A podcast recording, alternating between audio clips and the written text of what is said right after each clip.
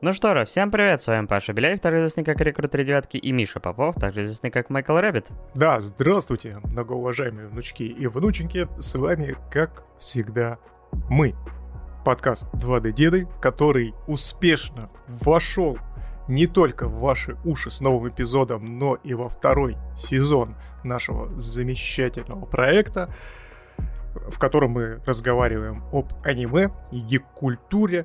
И так получилось, что сегодня этой гик-культуры будет гораздо больше, чем вы того хотели. Все, кто сегодня планировал хорошенько поспать под э, наши томные рассказы о видеоиграх, тот э, будет бесконечно рад, потому что сегодня у нас будет как минимум две видеоигры, а для тех, кто видеоигры не очень любит и постоянно пропускает эти моменты в нашем подкасте. Я, конечно, таких людей максимально осуждаю, но для вас тоже будет контент, на, на котором вы можете спокойно э, расчехлить подушечку, взять тепленькое одеялко, в него укутаться и спокойно послушать пересказ Пашин про One Piece. Вот, примерно как-то так. Давай, Паш, ты поподробнее расскажешь, что у нас сегодня будет за игры и какие мы сегодня взяли аниме. Да, у нас, как и Миша и сказал, две игры. Это Remnant 2, э, в которую Миша поиграл и прошел ее даже несколько раз. И Baldur's Gate 3, в которую я лично поиграл, к сожалению, только 30 часов.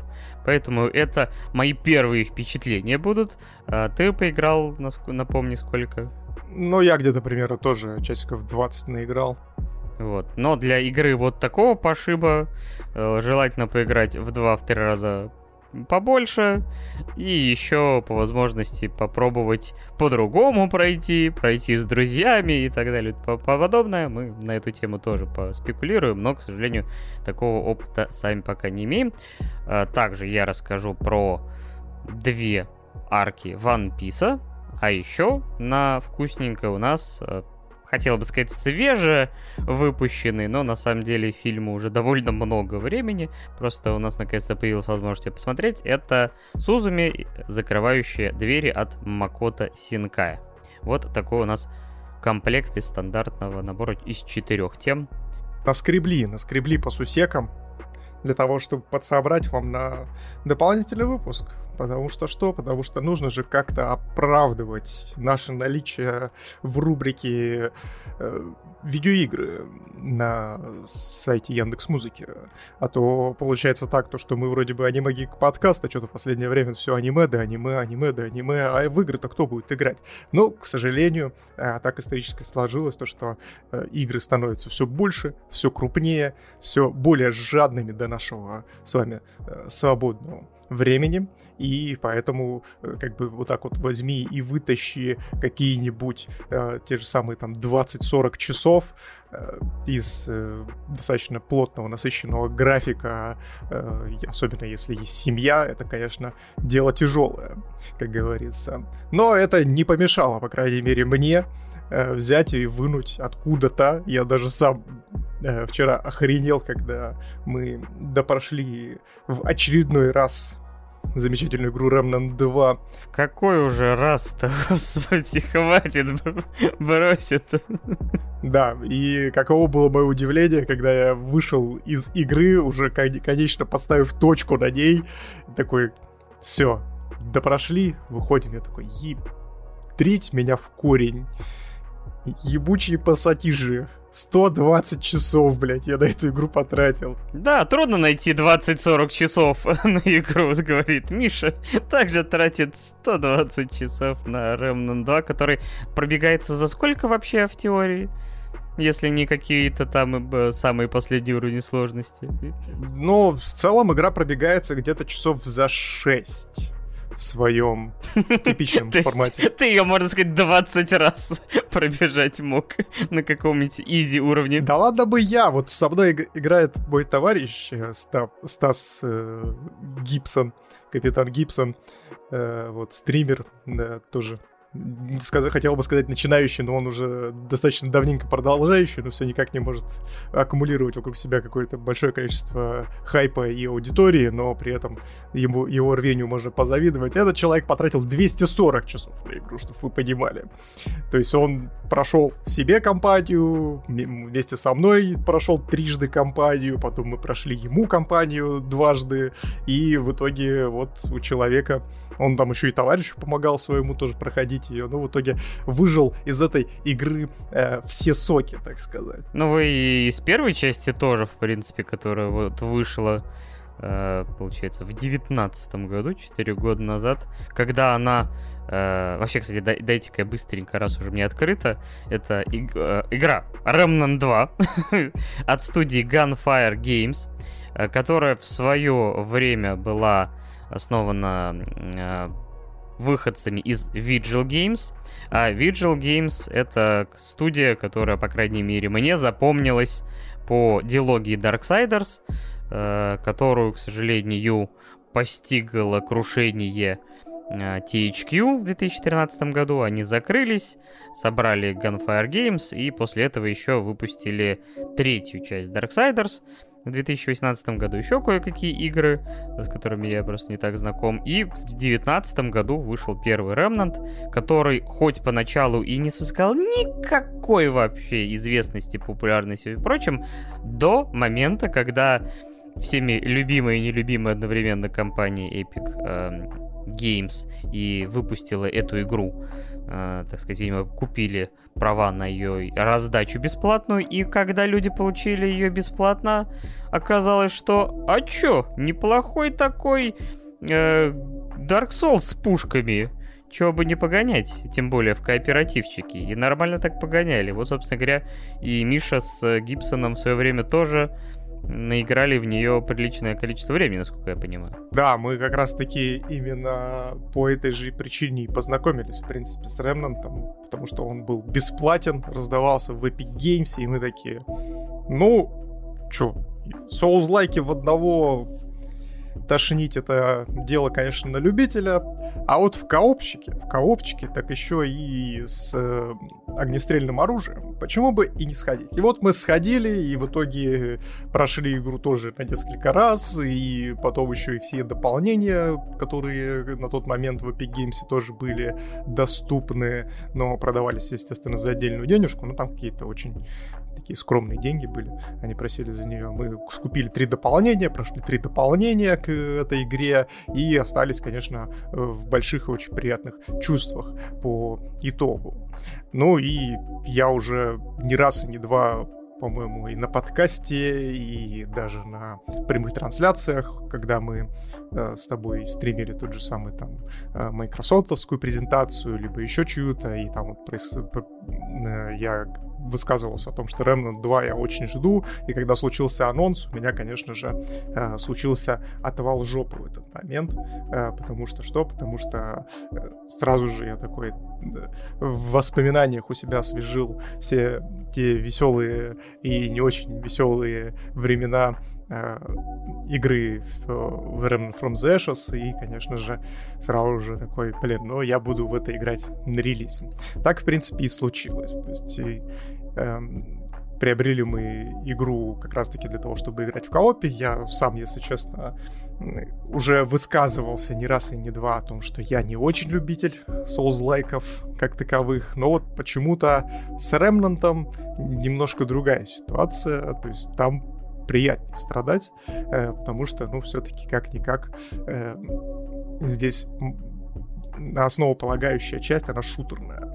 И это меня по большей части даже цепляет а, в конкретно Ремнанте, и поэтому вот мы вернулись. И что я могу по данной игре вам рассказать? Во-первых, а, у меня вопрос как человека, который все-таки так и не поиграл, и все-таки вторую часть хоть э, наслушался приятных слов про первую часть, э, я и вторую все-таки так и не попробовал.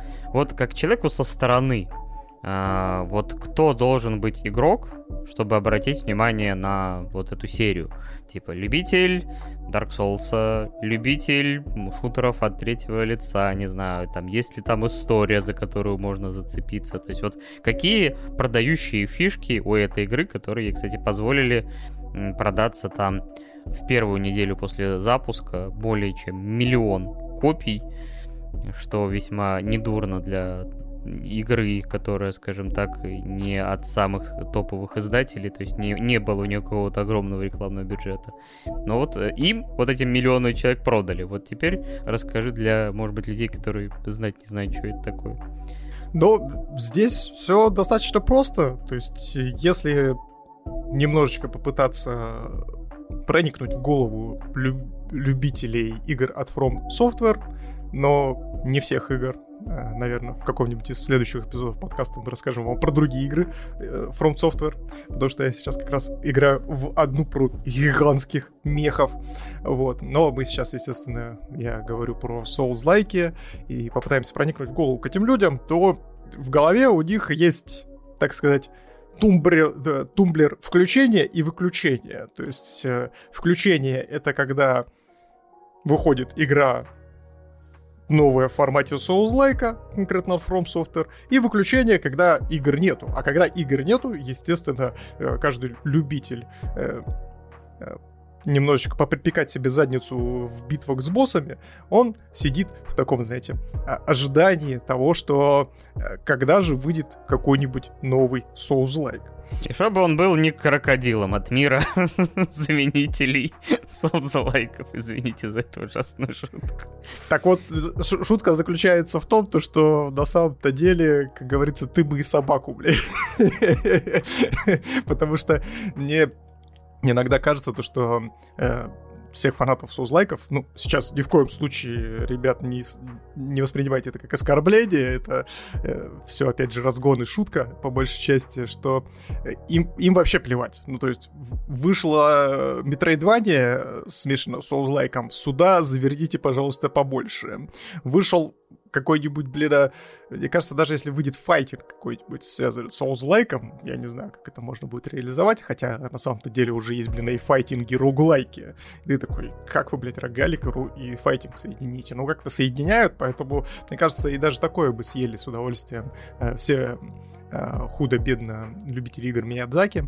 И, собственно, мне кажется, в этом-то и причина, почему Remnant э, 2 хайпанул, и Remnant from the Ashes в том числе, потому что ну, мы уже рассказали про бесплатную раздачу, но при этом Remnant в основе своей это очень добротно в, своей, в своем базисе сделанный роглайк. Ой, роглайк, все уже. Souls-like. все, все смешалось в доме у Обломовых. Вот. И он действительно очень приятно играется, но а, как бы здесь все не сходилось к паразитированию на определенном поджарне, поджанре видеоигр, который совсем молодой и буквально, ну, хотел я сказать, недавно зародился. Вспомните, когда первый Demon Souls вышел, как бы сколько времени-то уже прошло, овер до хера, поэтому мы тут все сидим. Э, да, почти лет 15. Седину свою чешем и плачем, как говорится. Да. И а, не, не только этим Remnant хорош, он еще и предлагает что-то сверху.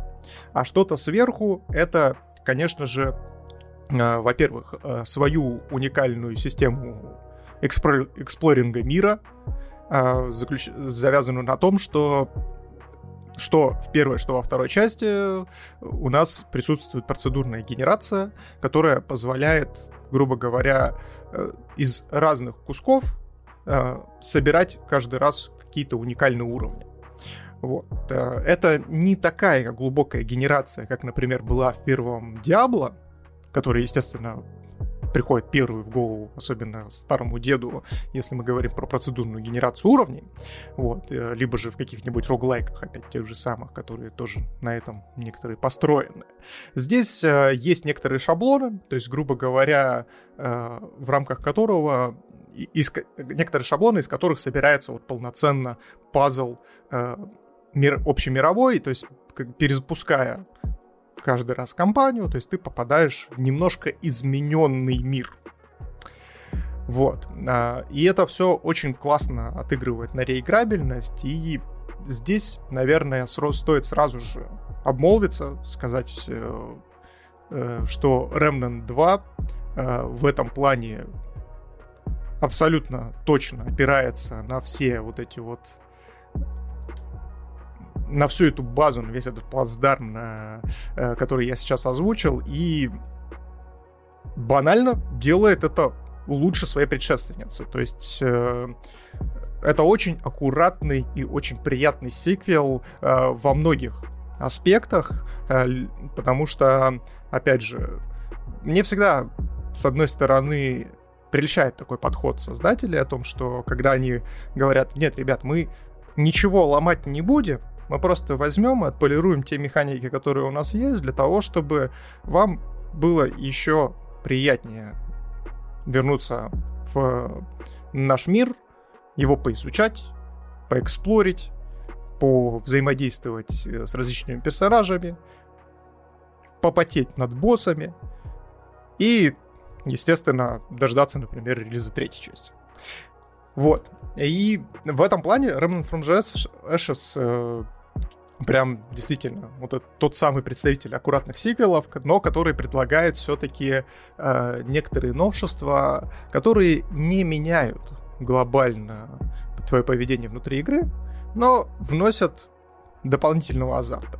То есть здесь они пересмотрели немножко систему прокачки, то есть если раньше система прокачки заключалась э, и строилась на том, что чем чаще вы совершаете какое-то действие, тем с большей долей вероятности вы сможете получить э, какой-нибудь дополнительный талант. Для примера, то есть вы перемещаетесь по локации и постоянно, например, там, перепрыгиваете через препятствия, э, взаимодействуете с предметами, перепрыгиваете через какие-то там ущелья рвы, хотя в первой части не было никакого паркура, то есть перепрыгивать нельзя было никуда.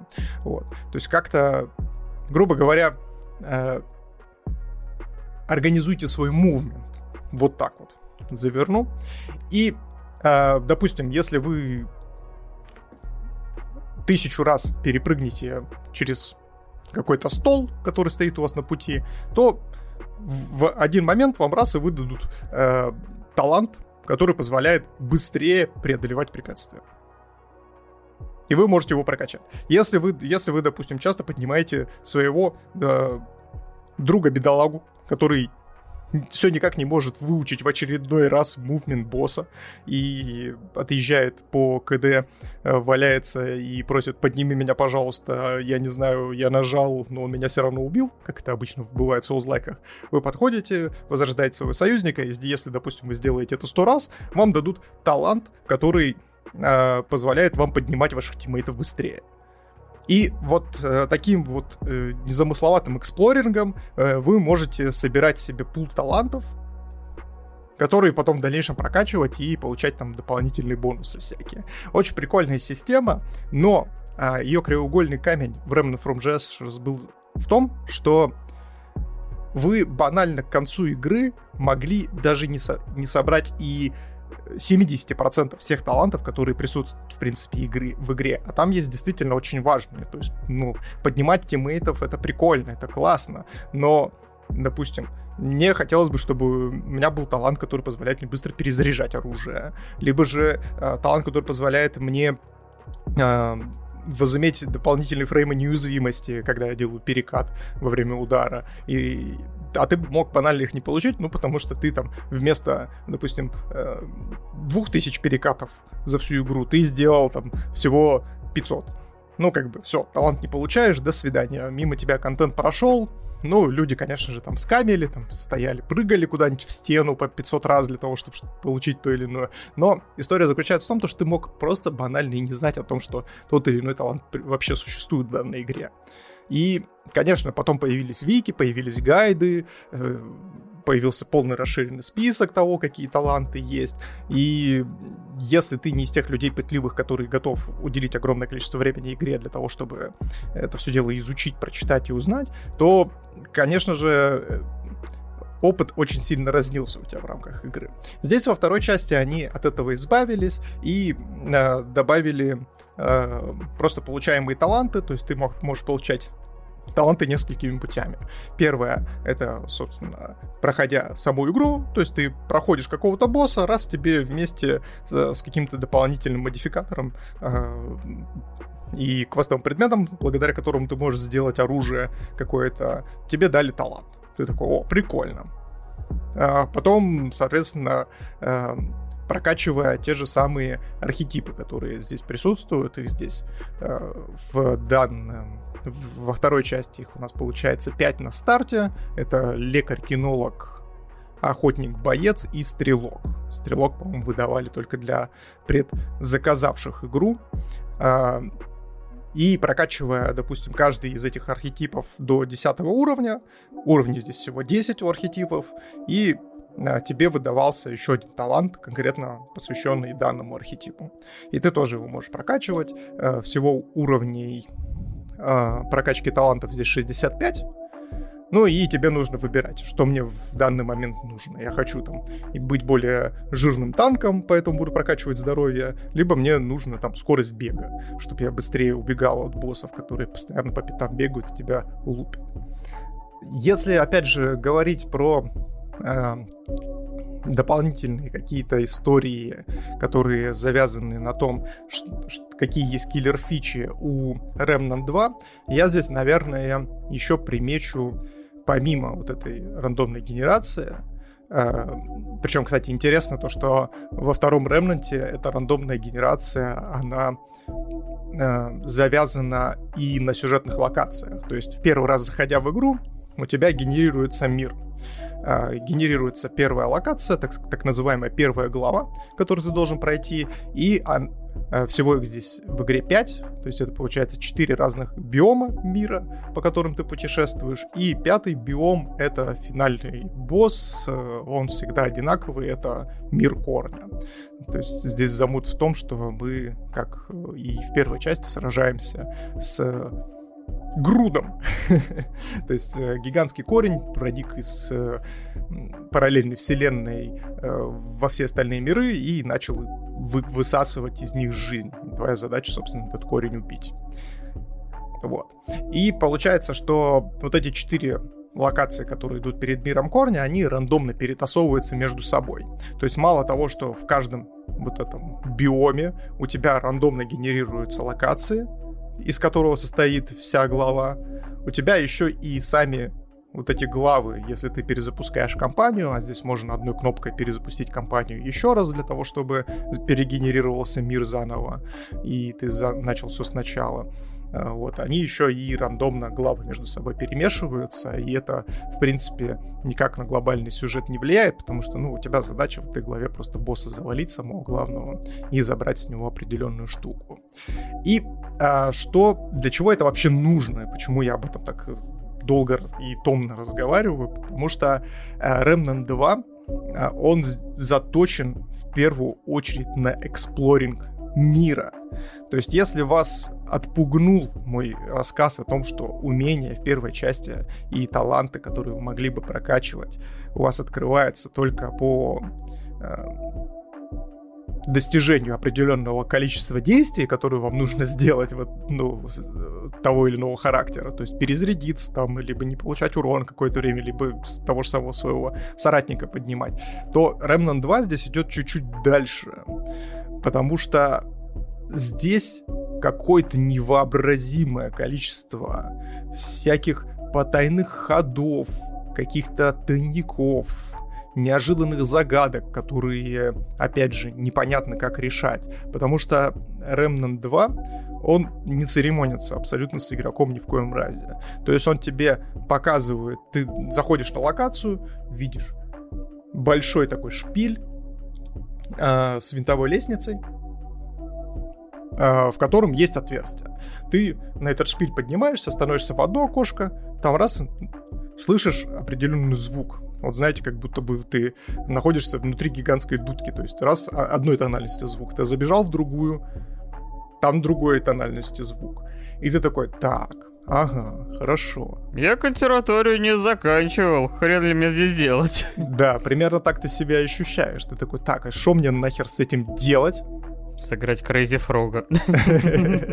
Да, в итоге ты обшариваешь всю локацию, находишь какой-то дневник, в котором написано о том, что данную башню использовали для каких-то мистических ритуалов и для того, чтобы там восхвалить бога э, Луны, тебе нужно сыграть определенную мелодию. Ты переворачиваешь страницу мануала, там какие-то иероглифы. Ты такой, что нахер за иероглифы? Ты эти иероглифы, они тебе причем, кстати, никуда, ни в журнал, ну, то есть у тебя ни журнала, ни каких-то там задач нету, ну, то есть в рамках интерфейса. Ты должен сам либо себе, блин, физически записать в тетрадку куда-то, либо сделать скриншот, потом добежать от этого журнала к этой башне, пос, э, такой э, опять открыть перед глазами, посмотреть такой, так, Хорошо, где эти иероглифы? Бежишь по этим, э, бежишь наверх, смотришь, ага, в каждом окошечке есть свой иероглиф. Пытаешься сопоставить, где какая мелодия. И в итоге, э, если ты все правильно э, понял, осознал и реализовал, у тебя открывается потайной проход, где тебя вознаграждают э, различные либо амуницией, либо оружием, либо, что немаловажно, и о чем мы еще чуть-чуть попозже поговорим, это бижутерия. Вот. Либо же ты открываешь проход, например, к мини-боссу, э, убив которого ты также получаешь ценные ресурсы, которые в дальнейшем можешь в лагере обменять на что-то крутое. Вот. И вся, и, и вся игра вот построена именно на этом. То есть, вот говоря про то, что основной сюжет пробегается часов за 6, это вот как раз-таки без вот таких вот активностей. То есть, где тебе нужно что-то найти, в чем-то разобраться, как-то попробовать повзаимодействовать э, с различными рычагами. То есть мы, вот, допустим, когда вдвоем проходили, э, у нас сгенерировался мир с полноценным, с полноценным лабиринтом, который ты можешь пройти только вдвоем. То есть один человек стоит на э, своеобразном рубильнике, вот, а второй человек проходит, пытается этот лабиринт, и, а, и, ну, соответственно, между собой постоянно переговариваясь для того, чтобы э, сделать это эффективно. Вот. И в этом, мне кажется, основной прикол, который, с одной стороны, может вас либо э, заставить поиграть в Remnant и максимально в него вовлечься и уйти, как я, например, на те же самые 120 часов в него, а кто-то и на 240, как мой товарищ а, а кого-то он, наоборот, отпугнет, потому что эм, хоть эти активности, они не обязательны для прохождения игры, они очень обязательны как раз-таки для того, чтобы вы могли э, сформировать, заняться билдостроением, так называемым. То есть э, действительно награда за все вот эти э, закрытые двери, решенные загадки, она действительно очень сильно упрощает вам жизнь в данной игре. То есть э, здесь, наверное, мы сейчас и поговорим про так называемую бижутерию и э, систему, так сказать, билдостроения. Вот. Билдов я не могу сказать, то, что здесь прям много, но, чтобы ты понимал, за 120 часов игры я собрал порядка 80 различных колец. То есть здесь э, наш главный герой, помимо того, что может носить на себе броню, может носить на себе э, три разных вооружения, то есть одно первичное, вторичное, одно ближнего боя. Он может носить на себе, получается, четыре э, кольца и один амулет. Ну, то есть примерно как в Диабле, ну, то есть понимаете, да? И получается, что путем комбинирования вашего архетипа, вашу, ваших колец, вашего снаряжения, вы собираете там различные сборки, типа из разряда того, что на выжимаемость, чтобы, допустим, погибать не с первой, от, э, не с первого удара от босса, а чтобы, ну, там, вытерпеть удар 4-5, либо вот я, допустим, там собирался в фул танка и просто стоял, меня избивали боссы, а мне было вообще плевать, потому что я банально собрался настолько жестко, что успевал отхиливаться. Меня били боссы, я упал в лужу. Да-да-да-да-да-да. Вот именно так оно все и было. Либо же вы можете собраться в full DPS build, то есть когда вы, э, конечно, выживаемость у вас такая не ахти, но если вы хорошо доджите атаки, то вы можете какой-то невероятный урон наносить боссам, и есть даже полноценные speedrun моменты, где чуваки DPS ерами там за 5 секунд стирают боссов с лица земли, даже самых жестких на самом жестком уровне сложности. Вот. И в этом весь и прикол Ремнанта о том, что с первого раза, то есть когда ты проходишь игру в первый раз, ты просто вот чисто физически ты не можешь собрать абсолютно все вот эти вот э, составляющие в виде бижутерии, амуниции, для того, чтобы потом в дальнейшем с ними как-то взаимодействовать. Да, ты можешь пройти игру, в принципе, если тебе просто интересно посмотреть сюжет, но я могу здесь сразу же сказать, что сюжет здесь такой не ахти, конечно же, лор прикольный, сюжет, как говорится, слава богу, спасибо, что ты хотя бы есть, как не в Elden Ring, как говорится вот, где ты подбегаешь к человеку, тебе томным хлебалом такой, у, дерево светится, надо закат. И ты такой, что тебе, блядь, от меня нахуй надо? Здесь, здесь все чуть проще, то есть здесь какими-то слишком витиеватыми э, материями по крайней мере, главные герои не оперируют, то есть здесь все достаточно понятно рассказывают, и э, все остальное, по большей части, опять же, зарыто либо в лоре, либо в записках, э, ну, которые передаются через записки, опять же. Вот. Ну и получается, что вот тебе придется э, если ты хочешь чего-то большего, то тебе нужно заходить в игру, перезапускать ее, либо же ты можешь отдельно перезапускать э, какие-то отдельные главы, которые не будут влиять и сбрасывать твой э, прогресс по компании той же самой. И вот так потихонечку, помаленечку ты там что-то нашел, там где-то не туда чуть-чуть забежал, там посмотрел, например, а что вот здесь вот у нас э, есть, например, в, в этой дыре. Загадка дыры, как говорится. Главное, чтобы скалопендра тебя не покусала. Вот. И э, здесь я бы еще хотел бы конечно, очень складно рассказывают, достаточно, может быть, вкусно для кого-то, но я здесь, наверное, хотел бы еще и налить ложку дегтя э, по отношению к Remnant 2, несмотря на то, что это все весело, а в кооперативе еще и веселее, чем вы могли бы себе подумать, э, потому что, опять же, градации веселья у каждого свои, э, здесь есть несколько моментов. А, первый. Remnant from the Ashes 2 — это игра, сделанная на Unreal Engine 5.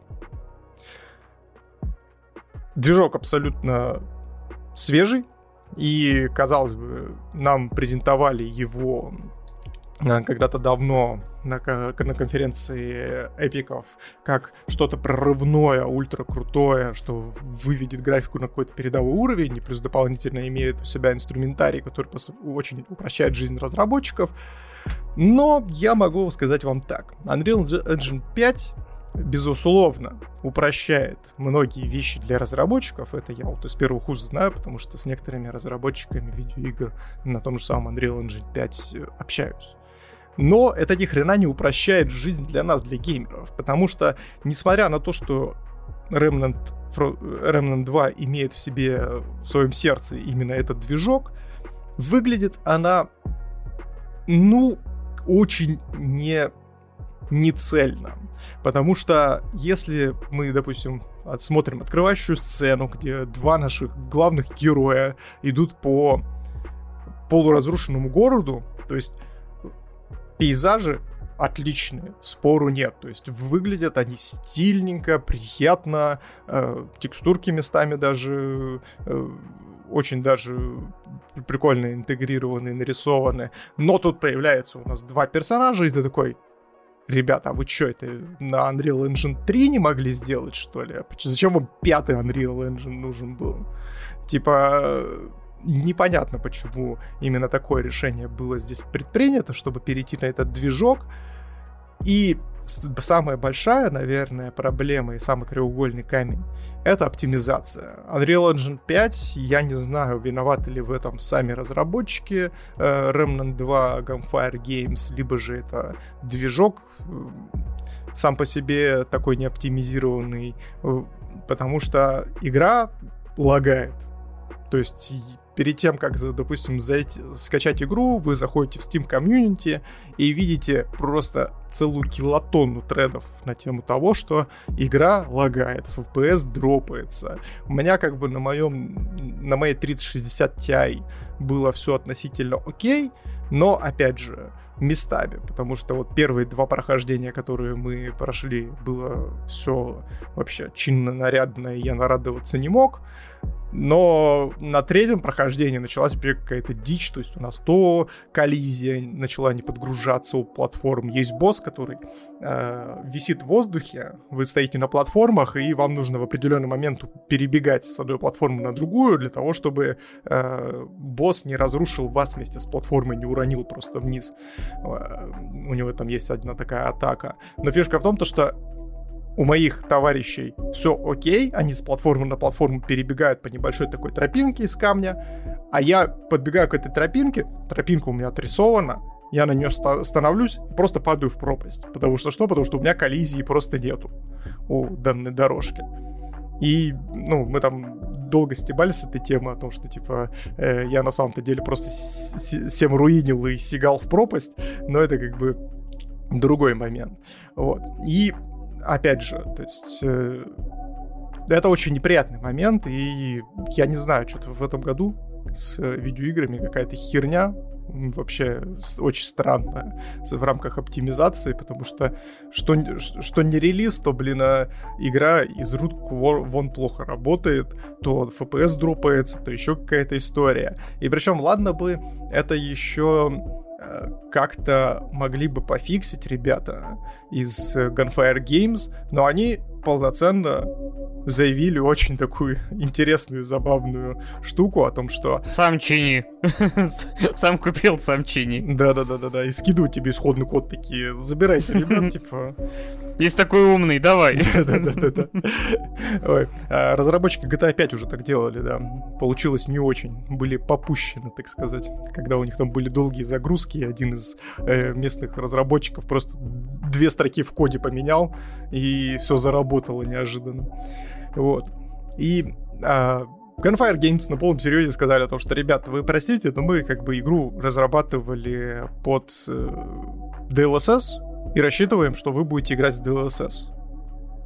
И это очень странный тейк, потому что, опять же, ну, то есть э, есть, э, конечно, э, э, у, ваш, у конкурентов того же самой NVIDIA, у них есть FSR этот, но FSR, если честно, работает, ну, не так хорошо, и опять же, то есть на DLSS играть это нужно играть с гостингом, ну, то есть это когда у вас, вы, вы резко двигаете камеру, то есть у вас картинка начинает размываться, то есть оставля, остается такой шлейф очень неприятный, и ты такой сидишь, говоришь, ребят, вы, блядь, совсем охренели, что ли? Вы, блядь, оптимизируйте игру нормально, а не для того, чтобы люди потом с DLSS играли. Типа, ну, мне кажется, как-то мы немножко не в ту сторону зашли в рамках э, развития э, геймдева, э, когда разработчики начинают прикрываться технологиями для того, чтобы самостоятельно не тратить ресурсы и свои какие-то человека-часы на оптимизацию видеоигр.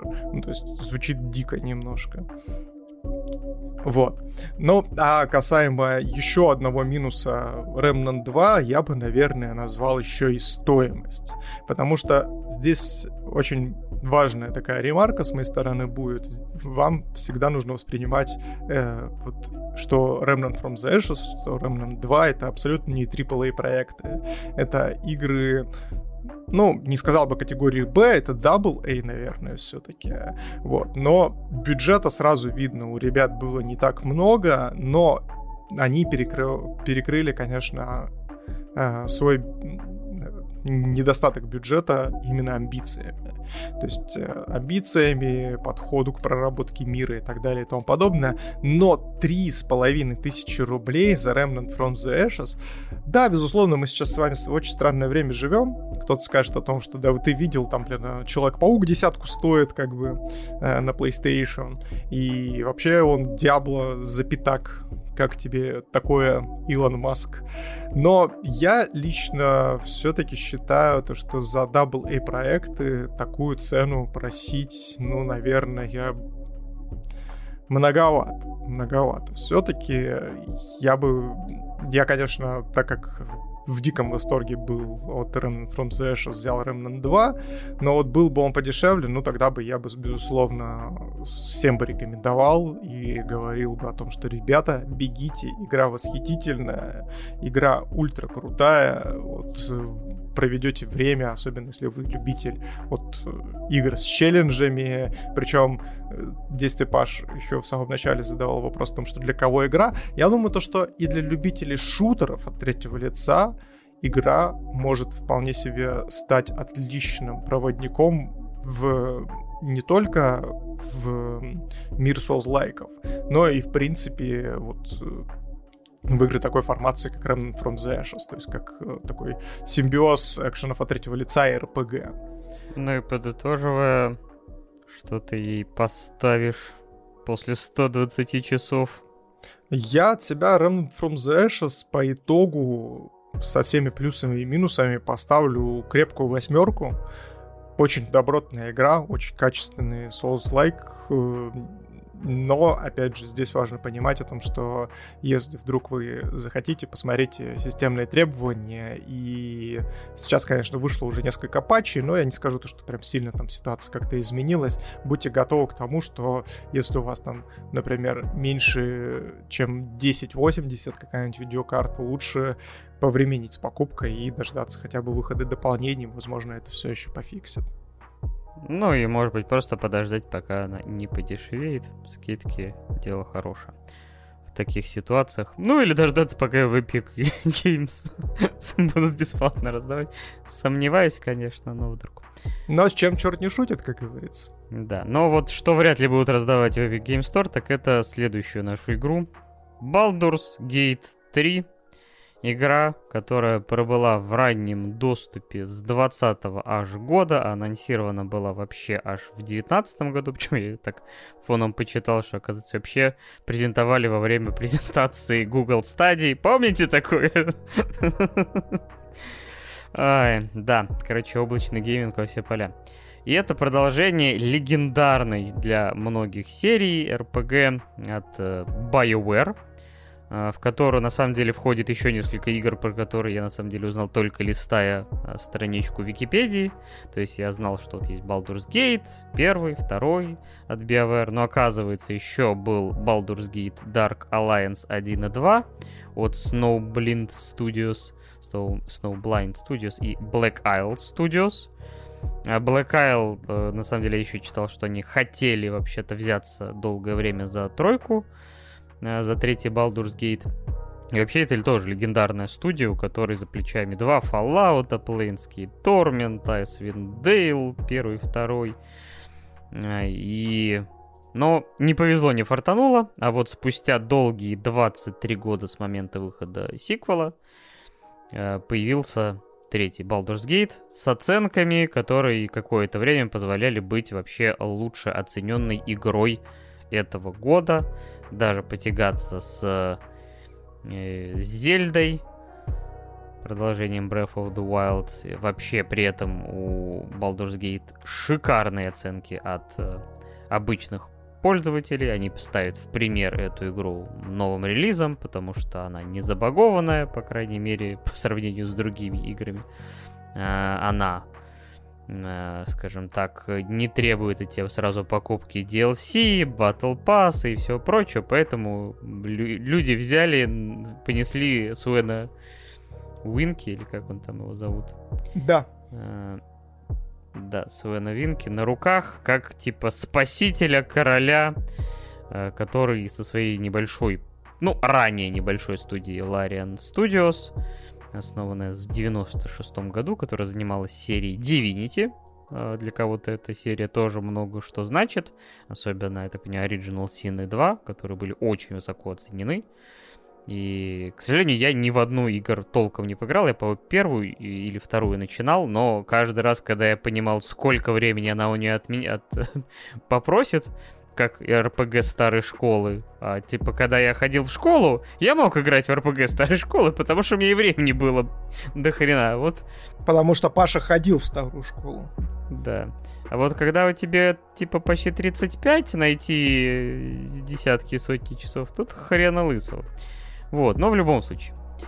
А, ты, в принципе, у меня к тебе сразу вопрос. Ты Baldur's Gate 3 ждал, или это все-таки игра вот сплыла в твоем инфополе и такой, let's go, погнали, я одна из лучших игр года, э, приятно познакомиться. Не, ну, безусловно, Baldur's Gate 3 э, всегда был на моем радаре, потому что, опять же, я как человек, как и ты, в принципе, следящий немножечко за индустрией, то есть мы понимаем, там, степень ожидания, степень культовости того или иного проекта. И Baldur's Gate 3, в принципе, когда состоялся только анонс, еще до того, как они запустили в альфа-бета-тест э, первый акт, э, данной игры, он, конечно, очень дикий хайп словил, потому что, опять же, как Паша правильно сказал, тот же самый Divinity Original Sins, он вторая часть, конечно же, очень сильно хайпанул и абсолютно заслуженно под игра, которая давала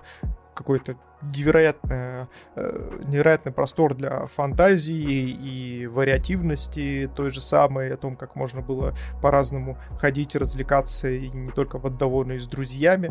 Это, конечно, да.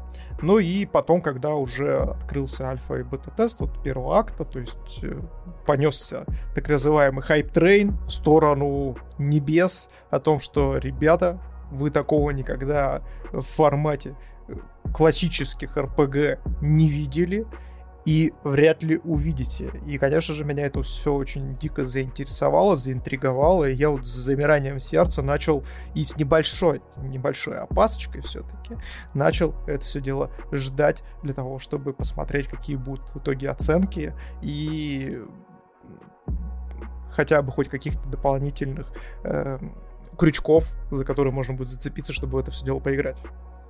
Да. Я игру, наверное, все-таки... У меня были отзывы людей, которые играли в раннем доступе. Они все были очень довольны и уже говорили, что, ну, типа, когда она выйдет, это будет вообще разрыв. И, собственно говоря, это и произошло, как я говорил ранее. И я наиграв 30 часов, хотя это, знаете, спорное высказывание, потому что Steam-то мне показывает 30 часов, а игра мне показывает 20 часов. Почему? Потому что боевая система и э, способы решения проблем заставляют тебя так или иначе, по крайней мере меня, постоянно что-то пробовать, переигрывать. Думаешь, блин, ну я, вот я здесь накосячил, но вот типа надо по-другому. А еще, блин, а если я попробую вот так? Потому что в своем базисе это Dungeons and Dragons игра, э, серия настольных ролевых игр, которую я сам опробовал э, лично только где-то месяц назад, когда вот впервые поиграл там с Dungeon Master, мне рассказали основы, ты выбираешь персонажа, кстати, я сейчас перемешаю и вот этот опыт, и рассказ про эту игру с параллелями. Потому что когда ты открываешь игру, первым делом ты само собой, тебя встречает редактор персонажей. И каких только красавцев и красавиц можно сделать в этом редакторе. Аж этот киберпанк с его писюнами позавидует, потому что здесь тоже можно настраивать, и, так сказать, а свои половые органы, делать всяких вообще чудесных персонажей, и у меня синеволосый, длин, то есть длинными синими волосами пору, пору полурослик, то есть халфлинг, или как он там правильно называется, э, маг, то есть вообще такое что-то очень немножко несуразное. Но да, вы можете, мне кажется, сделать кого только захотите. Опять же, раз там хватает классов, хватает, и кого сделал ты, например. Да, я очень долго искал ту вариацию пениса, которая будет соответствовать моей. Даже взял линейку, примерно замерил так на глаз. Но благо, благо, что даже здесь Baldur's Gate 3 не подводит, не подводит, потому что есть. Кого же ты создал-то? А, я по итогу долго думал, кого я буду отыгрывать и кем, ну, вообще мне бы хотелось поиграть. В итоге я там собирал, собирал, собирал, собирал себе классы. Меня, знаешь, что немножечко напрягло в Baldur's Gate 3? Том, что описаний классов немножечко недостаточно. Ну, то есть, знаешь, я постоянно находился в каком-то состоянии того, что мне недостаточно информации, подходит мне этот персонаж или нет. И я такой, так, ладно, ладно, ладно, ладно. И в итоге что? В итоге, блядь, я человек, э, естественно, Барт, блядь, э, с высоким интеллектом и с высоким показателем харизмы. Все. Ну, компенсация, компенсация. Естественно, интеллект как бы в жизни-то маленький, ну, дед решил компенсировать через высокий интеллект у Барда. Не, меня тоже была идея, то, чтобы сыграть кого-то, кто может там, типа, бафать, кто может это, э, и, может быть, заговаривать всех, кого только можно. И, на самом деле, это тоже интересный отыгрыш. И вот просто ты начинаешь игру, само собой, сначала эпичный, э, эпичное вступление, где огромный этот элитидовский корабль летит над, по-моему, я так понимаю, как раз над вратами Балдура, э, телепортит себе на борт, э, типа, людей, которым вживляют в мозг, вот, собственно говоря, этих э, личинок, которые в, обычной, в обычное время, просто через какое-то время превращают человека, ну или любую другую расу в элитида. Но в нашем случае все несколько сложнее, потому что после эпика с драконами, с какими-то перемещениями в пространстве, вообще реально вступление, ты такой, а это точно РПГ? Потому что реально вот бюджета в, вот здесь навалили, как будто это какое-нибудь вступление к Mass Effect, моему любимому, ну то есть прям уровень постановки, режиссуры. Да что уж говорить, вы уж простите, пожалуйста, я когда все это дело смотрел, я думал о том, что Blizzard, Blizzard, вы чё, вы, вы своих лучших сотрудников, которые занимаются синематиками, отдали в Лариан, что ли? Потому что, ну, вот вспомните самые лучшие, мне кажется, синематики, которые делали Blizzard к World of Warcraft, э, и примените это к D&D Baldur's Gate 3, и вот, наверное, вот такого же уровня вы получите синематику стартовый. Да, и уже в самом начале, когда ты разбираешься вот с этими первыми элитидами, когда ты там э, начинаешь делать какие-то выборы, там, какого-то персонажа спасать, не спасать, там, вступать вот в битву так или эдак, уже понимается, что от тебя и от твоей фантазии, от твоих решений зависит очень-очень много. И чем дальше ты будешь играть, тем больше будет каких-то разветвлений. Э, само собой, вряд ли это будет, что называется, 10 разных игр, но ты как минимум, я уже ощущаю, проходя там 23 часов, что я могу игру, ну, игру пройти как минимум вообще по-другому. То есть, типа, как минимум есть один альтернативный вариант, который мне очень сильно и, и в деталях, и в сюжете как бы уведет.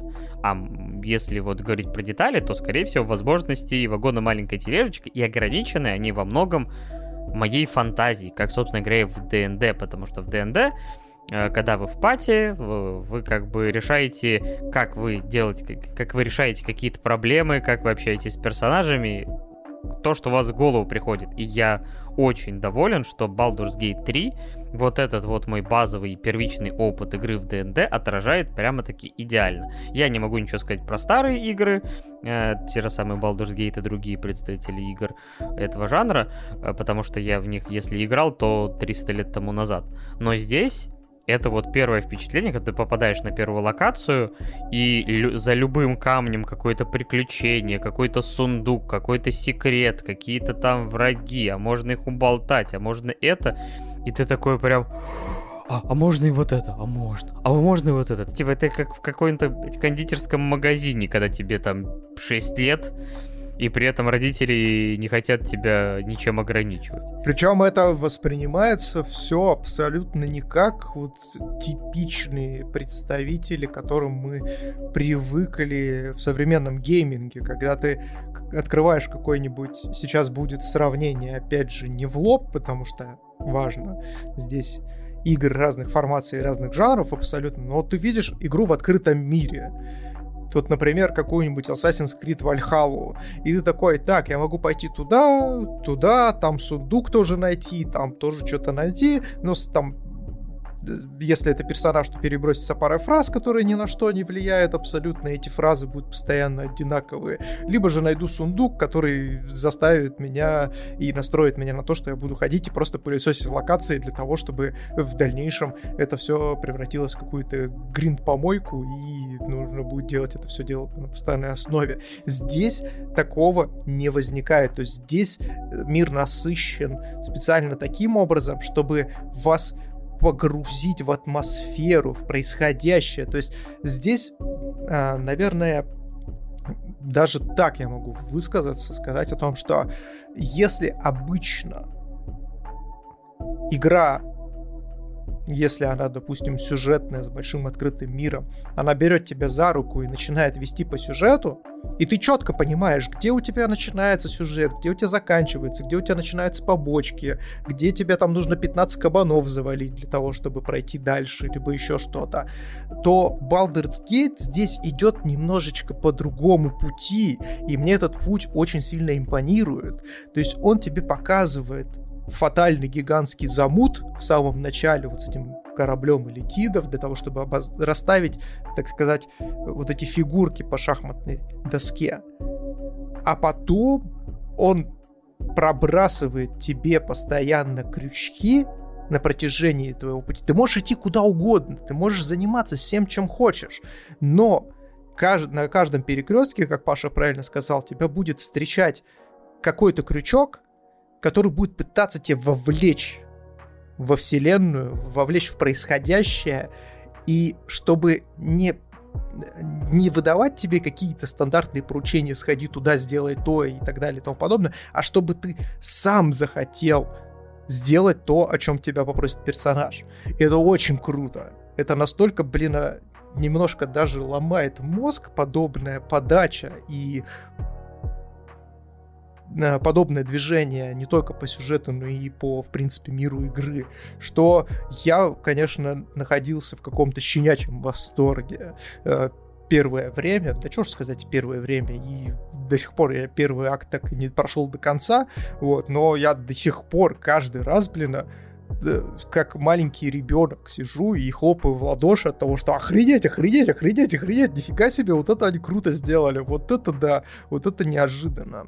Да, то есть э, ты зашел в какое-то, э, не знаю, заброшенное здание в, в опустошенной деревне, нашел какую-то книгу, там сказано, ну, короче, там, если что, проход есть. Ты поищи его, типа, у тебя проверка на внимательность, ты видишь какую-то потайную дверь, и вот ты уже ищешь после этого чертежи для какого-то там крутого оружия по локации. Причем даже, ну, то есть ты не ставишь себе цель найти, ты просто в процессе так или иначе находишь какие-то вещи, которые тебе пригождаются, и потом возвращаешься спустя еще там десяток часов, вот тебе там топовое оружие, а еще ты находишь какое-то гнездо пауков, гнездо какого-то там мифического зверя, который защищает, например, своего детеныша. И тебе выбор, типа, да, у тебя будет какая-то награда, причем, скорее всего, жирная, но вот у тебя моральный выбор, готов ли ты ради этого, э, типа, вот убить, например, э, детеныша. Да и плюс эта зверюга тебя раскромсает, потому что боевая система здесь довольно челленджовая.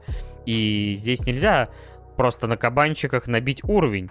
То есть я наиграл, опять же, вот 30 часов, ну, внутренних э, игровых 20, но у меня пятый level, по-моему, еле-еле, типа, там, насобранный, потому что во все, вот в этих условиях ты не будешь сотого левела на первой локации, потому что, типа, там, нагриндил себе каких-то там монстров. Нет, тебе каждое столкновение будет прям шахматная партия, где такой, так, вот может быть так, а можно вот так, а можно эдак, и ты выбираешь оптимальный вариант и переигрываешь, потому что, блин, а ты меня поймали, или там, о, черт, мне не повезло.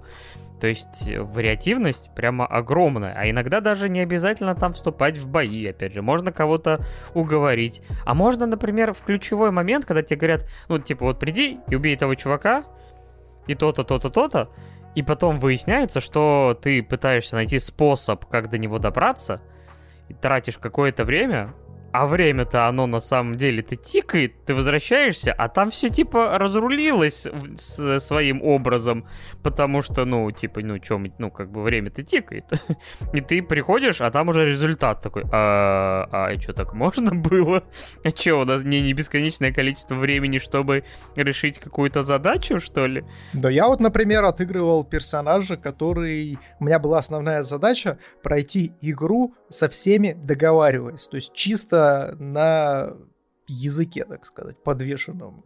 Поэтому я вкачал себе харизму, поэтому я вкачал себе интеллект, хотя я понял, что это была ошибка, об этом я, может быть, чуть позже расскажу, потому что интеллект здесь немножечко не на то влияет, на что я думал изначально.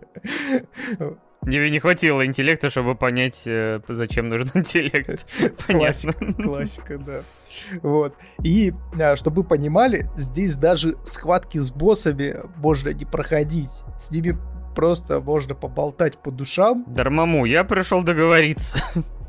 Да, абсолютно так. То есть, реально, ты приходишь, гигантский босс какой-то сюжетный или около сюжетный, ты такой думаешь, пипец, сейчас походу такая заруба начнется, матери божья. Подходишь к этому боссу, такой, здорово, чувак. Он такой, здорово, как поживаешь? Да, нормально поживаю, вот, хочу уничтожить человечество. Ты такой, красавчик, красавчик, молодец, хвалю тебя за твои, конечно же, большие надежды и большие стремления. Он такой, да, а ты-то что хочешь? Ну и в итоге такими правдами и неправдами я дошел до того, что мы разговорились с этим боссом, я ему такой, слушай, а ты нормальный чувак-то? Да-да-то, я бы, был бы не против повоевать с тобой даже в, вместе. Он такой, да? Он такой, э, а я такой, да, но знаешь, есть вот тут один, одна небольшая загвоздочка во всем, что происходит. В общем, есть такое божество, которому ты поклоняешься. Так вот, что-то ты не по понятиям с этим божеством поступаешь, как бы. Не совсем праведную жизнь живешь. Он такой, да ладно, быть не может. Ну вот смотри, раскидываешь ему по понятиям, он такой, блин, а реально? Ты такой, ну, дружище, как бы дело, конечно, твое, но я считаю то, что это очень грешновато поступать так с твоей стороны, поэтому давай-ка ты вот завалишь, короче, всех своих чуваков, которые вот сейчас на меня арбалеты наставили, и самовыпилишься. Он такой, блин, слушай, а это выход. Я такой, а ты еще и в Вальхалу попадешь. Он такой, охренеть, реально? Я такой, да бля, зуб даю, дружище. Он такой, офигеть. Вообще это статья доведения но это Baldur's Gate 3, поэтому...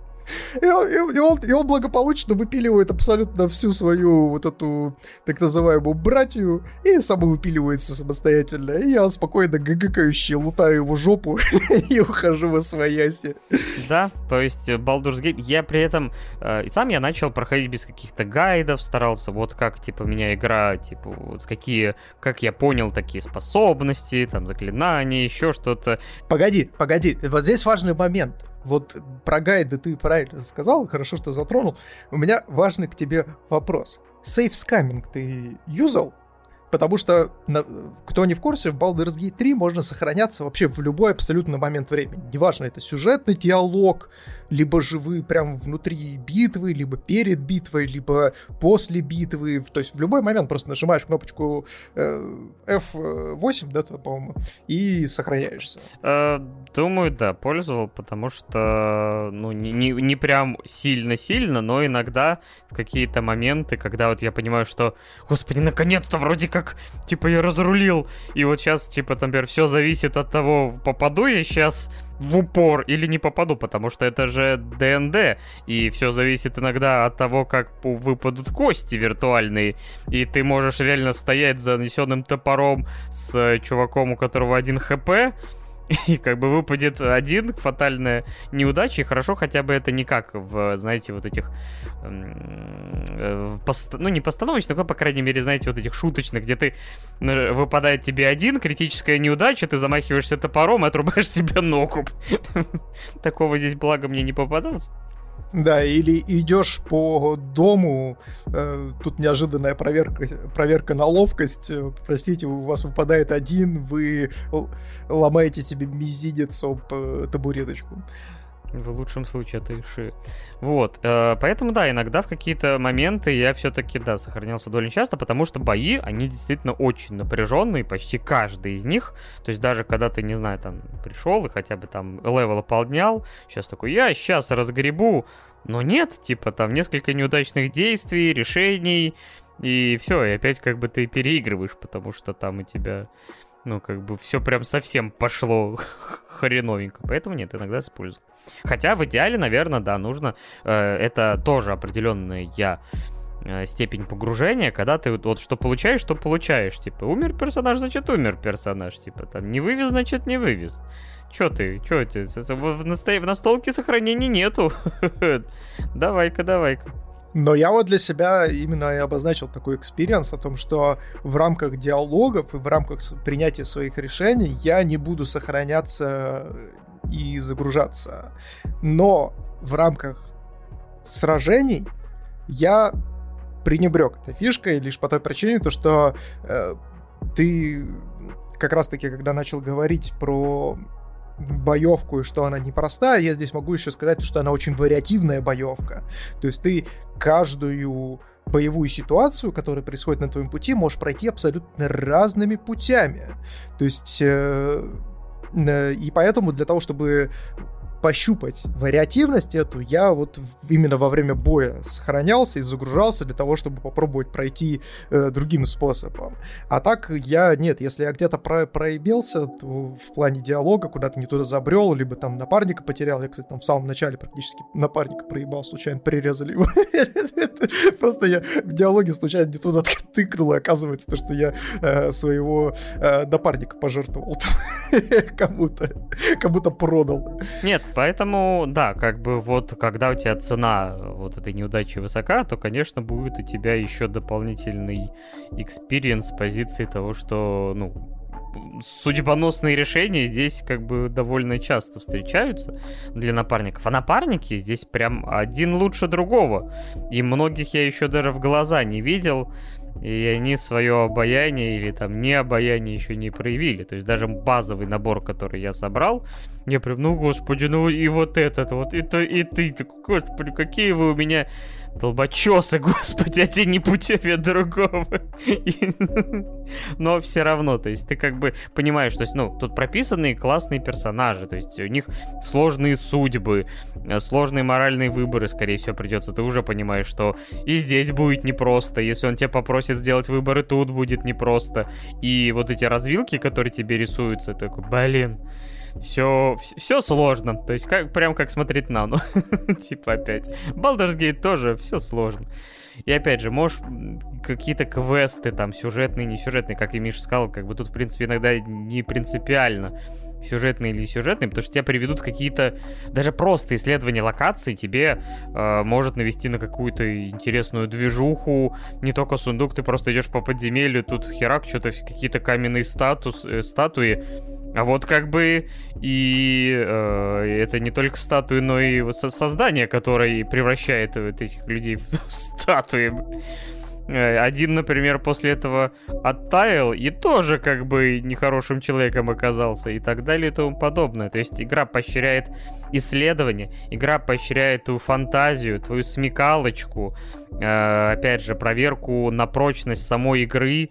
То есть э, при этом, видите, тут палка о двух концах, что лучше бы игру, мне кажется, проходить несколько раз, даже чтобы ее полностью прочувствовать. Поэтому я сказал, что вот после нескольких десятков часов это первое знакомство, потому что ты можешь пойти хорошим быть, плохим быть, там, каким-то нейтральным, можешь э, проходить так и эдак, можешь э, пробовать разные приколюхи, потому что я понимаю, что я даже иногда не понимаю всех своих заклинаний, которые могут иметь. Я не понимаю некоторых механик, которые можно сделать, потому что тебе просто должна прийти в голову эта идея, что типа ты можешь поднять, не знаю, какой-то сундук в небо, не знаю, не в небо, и просто э, уронить его на голову врагу. То есть тебе нужно просто догадаться об этом, что это возможно. То есть это именно, что все зависит от тебя. И игра тебе дает в руки все карты, играй как хочешь. правила придумаешь ты, а мы постараемся сделать вид, что тебе доступно все. Нет, понятное дело, не все, но, по крайней мере, э, круг и вот очертание того, что ты можешь, будет тебе казаться максимально-максимально широким. Да, это правда. Игра вообще поощряет креативность вообще во всех действиях, какие бы вы ни предприняли. Э, хорошо или это плохо, все зависит опять же от вас. То есть если у вас э, действительно присутствует креативное мышление, то вы можете придумывать здесь такое, что вы будете сами в шоке от того, что вы сейчас игру сломали, или это действительно так было и задумано. А игра в этот момент вам протянет руку и скажет, дружище, так и было задумано, мы это предусмотрели, ты молодец. И это вообще настолько прям мозговыносящий подход, которого в, современном, в современных играх не хватает абсолютно. Но если у вас, опять же, беда с креативностью, то это может быть и наоборот даже вам в минус, потому что э, да даже если у вас не будет этого, я говорю, я, я играю, я понимаю, что иногда мне скудная фантазия подводит э, решать какие-то проблемы, но даже так я все равно нахожу решение. Может быть, они не такие изящные, как иногда хотелось бы, но все равно найти выход и решение все равно получается. Поэтому, вне зависимости от того, типа, вы будете играть вот вслепую, потому что, мне кажется, это, наверное, оптимальный вариант для первого прохождения, когда вы не будете ничего не читать э, снаружи, никаких гайдов, а просто окунетесь и будете себя проверять, а если э, потом захотите, просто да, почитайте, а, можно вот так было, вот так было, и там либо в процессе прохождения, либо по, при повторном прохождении уже попробуйте с, э, уже с этими знаниями. Я могу рассказать всего парочку историй, которые как раз-таки и подтвердят мои слова касаемо креативности. Э, первый момент был меня на самом старте, когда только-только я должен был добраться там до близлежащей деревеньки, э, пробегая по большой и максимально красивой локации, здесь графика, конечно, вообще просто восхитительная, а постановка здесь какая, даже, мне кажется, какой-нибудь ведьмак позавидует, блин. Каждое вообще даже самое необязательное общение с NPC здесь поставлено так, что мама не горюй. И вот, э, я бегу, э, вижу, что деревенька, получается, находится за утесом, а там ответственная такая скала, и, конечно же, я по ней забраться не могу, потому что, ну, не хватает у меня, э, к сожалению, мобильных скиллов, ну, то есть там каких-нибудь, типа, по перемещению, прыжкам и так далее, для того, чтобы туда забраться слишком высоко. В итоге, а я на, спускаюсь чуть ниже и смотрю, какой-то там лагерь то ли кублинов, то ли кого-то был расположен, и там куча-куча ящиков. Я такой, блин, слушайте, так а я же, наверное, могу поставить ящик на ящик, ящик на ящик, ящик на ящик и сделать такую своеобразную лестницу, туда забраться. И что бы вы думали, Baldur's Gate сказал, дружище, конечно, ты это можешь сделать. И в итоге что, я, блин, ящик на ящик просто запрыгал по этим ящикам и добрался, быстренько скоротил себе путь. Вот когда я такой проворачивал Half-Life 2 по какой-то нахрен неведомой мне причине, игра такая, ты, нет, ты, Паша, дурак просто, ты сейчас просто час или два часа собирал э, эти бочки на бочку, играл в э, эту геометрию, в физическую задачу, которая никуда не ведет, ну молодец, мы тебе, по крайней мере, такую возможность дали. А Baldur's Gate говорит, молодец, теперь можешь забираться куда захотел. Да, а второй момент был, когда я случайно путешествуя по миру, забрел в какие-то руины и нашел там э, трех мирно отдыхающих на шашлыках огра. А огры в этой игре это гигантские такие твари, которые, во-первых, жирные, а во-вторых, они могут стукнуть тебя по твоему кабинету так сильно, что, в принципе, от одного удара от тебя ничего и не останется, как говорится. Ну и в итоге я захожу, естественно, начинается драка. Я к этой драке абсолютно не готов, потому что что? Потому что я перебегал из одного места в другое, ну, банально лутался. Э, для того, чтобы посмотреть, что здесь еще есть и что я еще могу подсобрать. Может быть, там экипировка. А у меня там уровень вообще какой-то мизерный. Я понимаю, что я этих огров вообще никак не вынесу. Я такой, ну ладно, хорошо, давай, поехали. Начал с ними колупаться. Э, колупался с ними минут 20. В итоге ни один из, ни одна из моих попыток э, не привела меня ни к какому винкадишену. я уже сижу такой, думаю, блин, да что же с вами делать-то? Может быть, э, попробовать вас как-то поджечь? Ну, у меня это были огнен, огненные заклинания, я такой, ну ладно, хорошо. Я кидаю в них фаерболы, думаю о том, что, ну, пока они будут ходить, я буду от них просто убегать по карте. А так как они медлительные и неповоротливые, они, ну, не успеют меня догнать, просто сгорят. Даже машина не понадобилась. Да, да. Я такой... В итоге я проворачиваю всю вот эту заготовленную э, мою тактику. Она, естественно, заканчивается ничем, потому что что? Потому что, блин, Огар, э, оказывается, бегает быстрее, чем бы я мог вообразить. И я такой, ну ладно, хорошо. Может быть, мне стоит какими-то поушенами попробовать, ну, всякими там лечебными зельями похилиться, может быть, еще что-нибудь найду там на скорость. Ну, естественно, потому что ты здесь барахла набираешь хитрёную мать. Сколько здесь барахла? Здесь менеджмент инвентаря, мне кажется, занимает... Вот если ты проходишь игру 20 часов, то 10 часов, мне кажется, ты пробуешь в инвентаре, как минимум. Ты просто становишься бабушкой, которая... Ну, типа, вдруг пригодится. То есть выкидывать жалко, и ты просто какой-то э, какие-то банки носишь, иногда пустые. Ты такой думаешь, а вдруг мне понадобится ножницы, а вдруг мне понадобится э, молоток. А банки ты носишь, конечно же, для того, чтобы сделать э, малиновое варенье заготовочку. Типа того, да. То есть, поэтому ты реально берешь на собой пол, вагон какой-то нахрен ненужной вещи, потому что все время думаешь, а вдруг в какой-то момент мне эта херня вот типа судьбу изменит. Да. Ну и в итоге, ковыряясь в инвентаре, я нахожу у себя масло. Я такой, блин, крутяк. Если у меня есть масло, значит я могу его теоретически поджечь. То есть мне достаточно бросить это масло сейчас в огров, потом кинуть фаербол, они зажгутся, ну и, скорее всего, будут гореть гораздо дольше, чем если бы я просто бросил фаербол. И что бы вы думали? Я, естественно, такой, ну все, звезда вам, огры проклятые. Я бросаю эту банку, она падает на огров. Я такой, отлично, все начинаю кастовать фаербол, и что бы вы думали? Я, блядь, промахиваюсь ебучим фаерболом, блядь.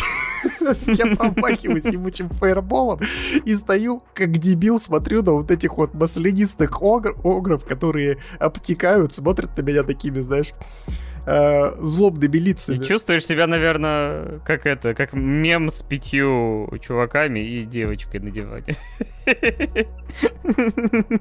Вот примерно, да. И они такие, знаешь, все вот эти вот маслянистые, блестящие, такие, знаешь, мужчинки стоят на тебя, смотрят, такие облизываются, такие попу мыл, и вот это все. И я такой думаю, блин, все, мне звездец. Ну, естественно, я загружаться не стал, решил попробовать э, как-то еще побегать, может быть. Ну и в итоге я всех своих отопр- сопартийцев отвожу от этих огров, переходит, соответственно, очередь ходить к ним, и огры начинают идти, и они, блядь, подскальзываются на проклятом масле, которое разлито у них под ногами, и падают. Встают, подскальзываются и падают. И так, блядь, до бесконечности.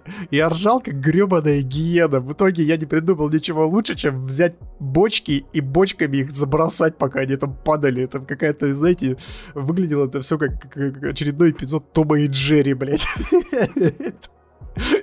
Вот настолько э, креативные решения Хотя я бы не сказал, что это прям самое креативное, что можно было бы придумать, но при этом Baldur's Gate предусмотрел такую возможность, что Огр неповоротливый, у него э, низкий уровень ловкости, и он будет банально подскальзываться на э, э, скользком полу.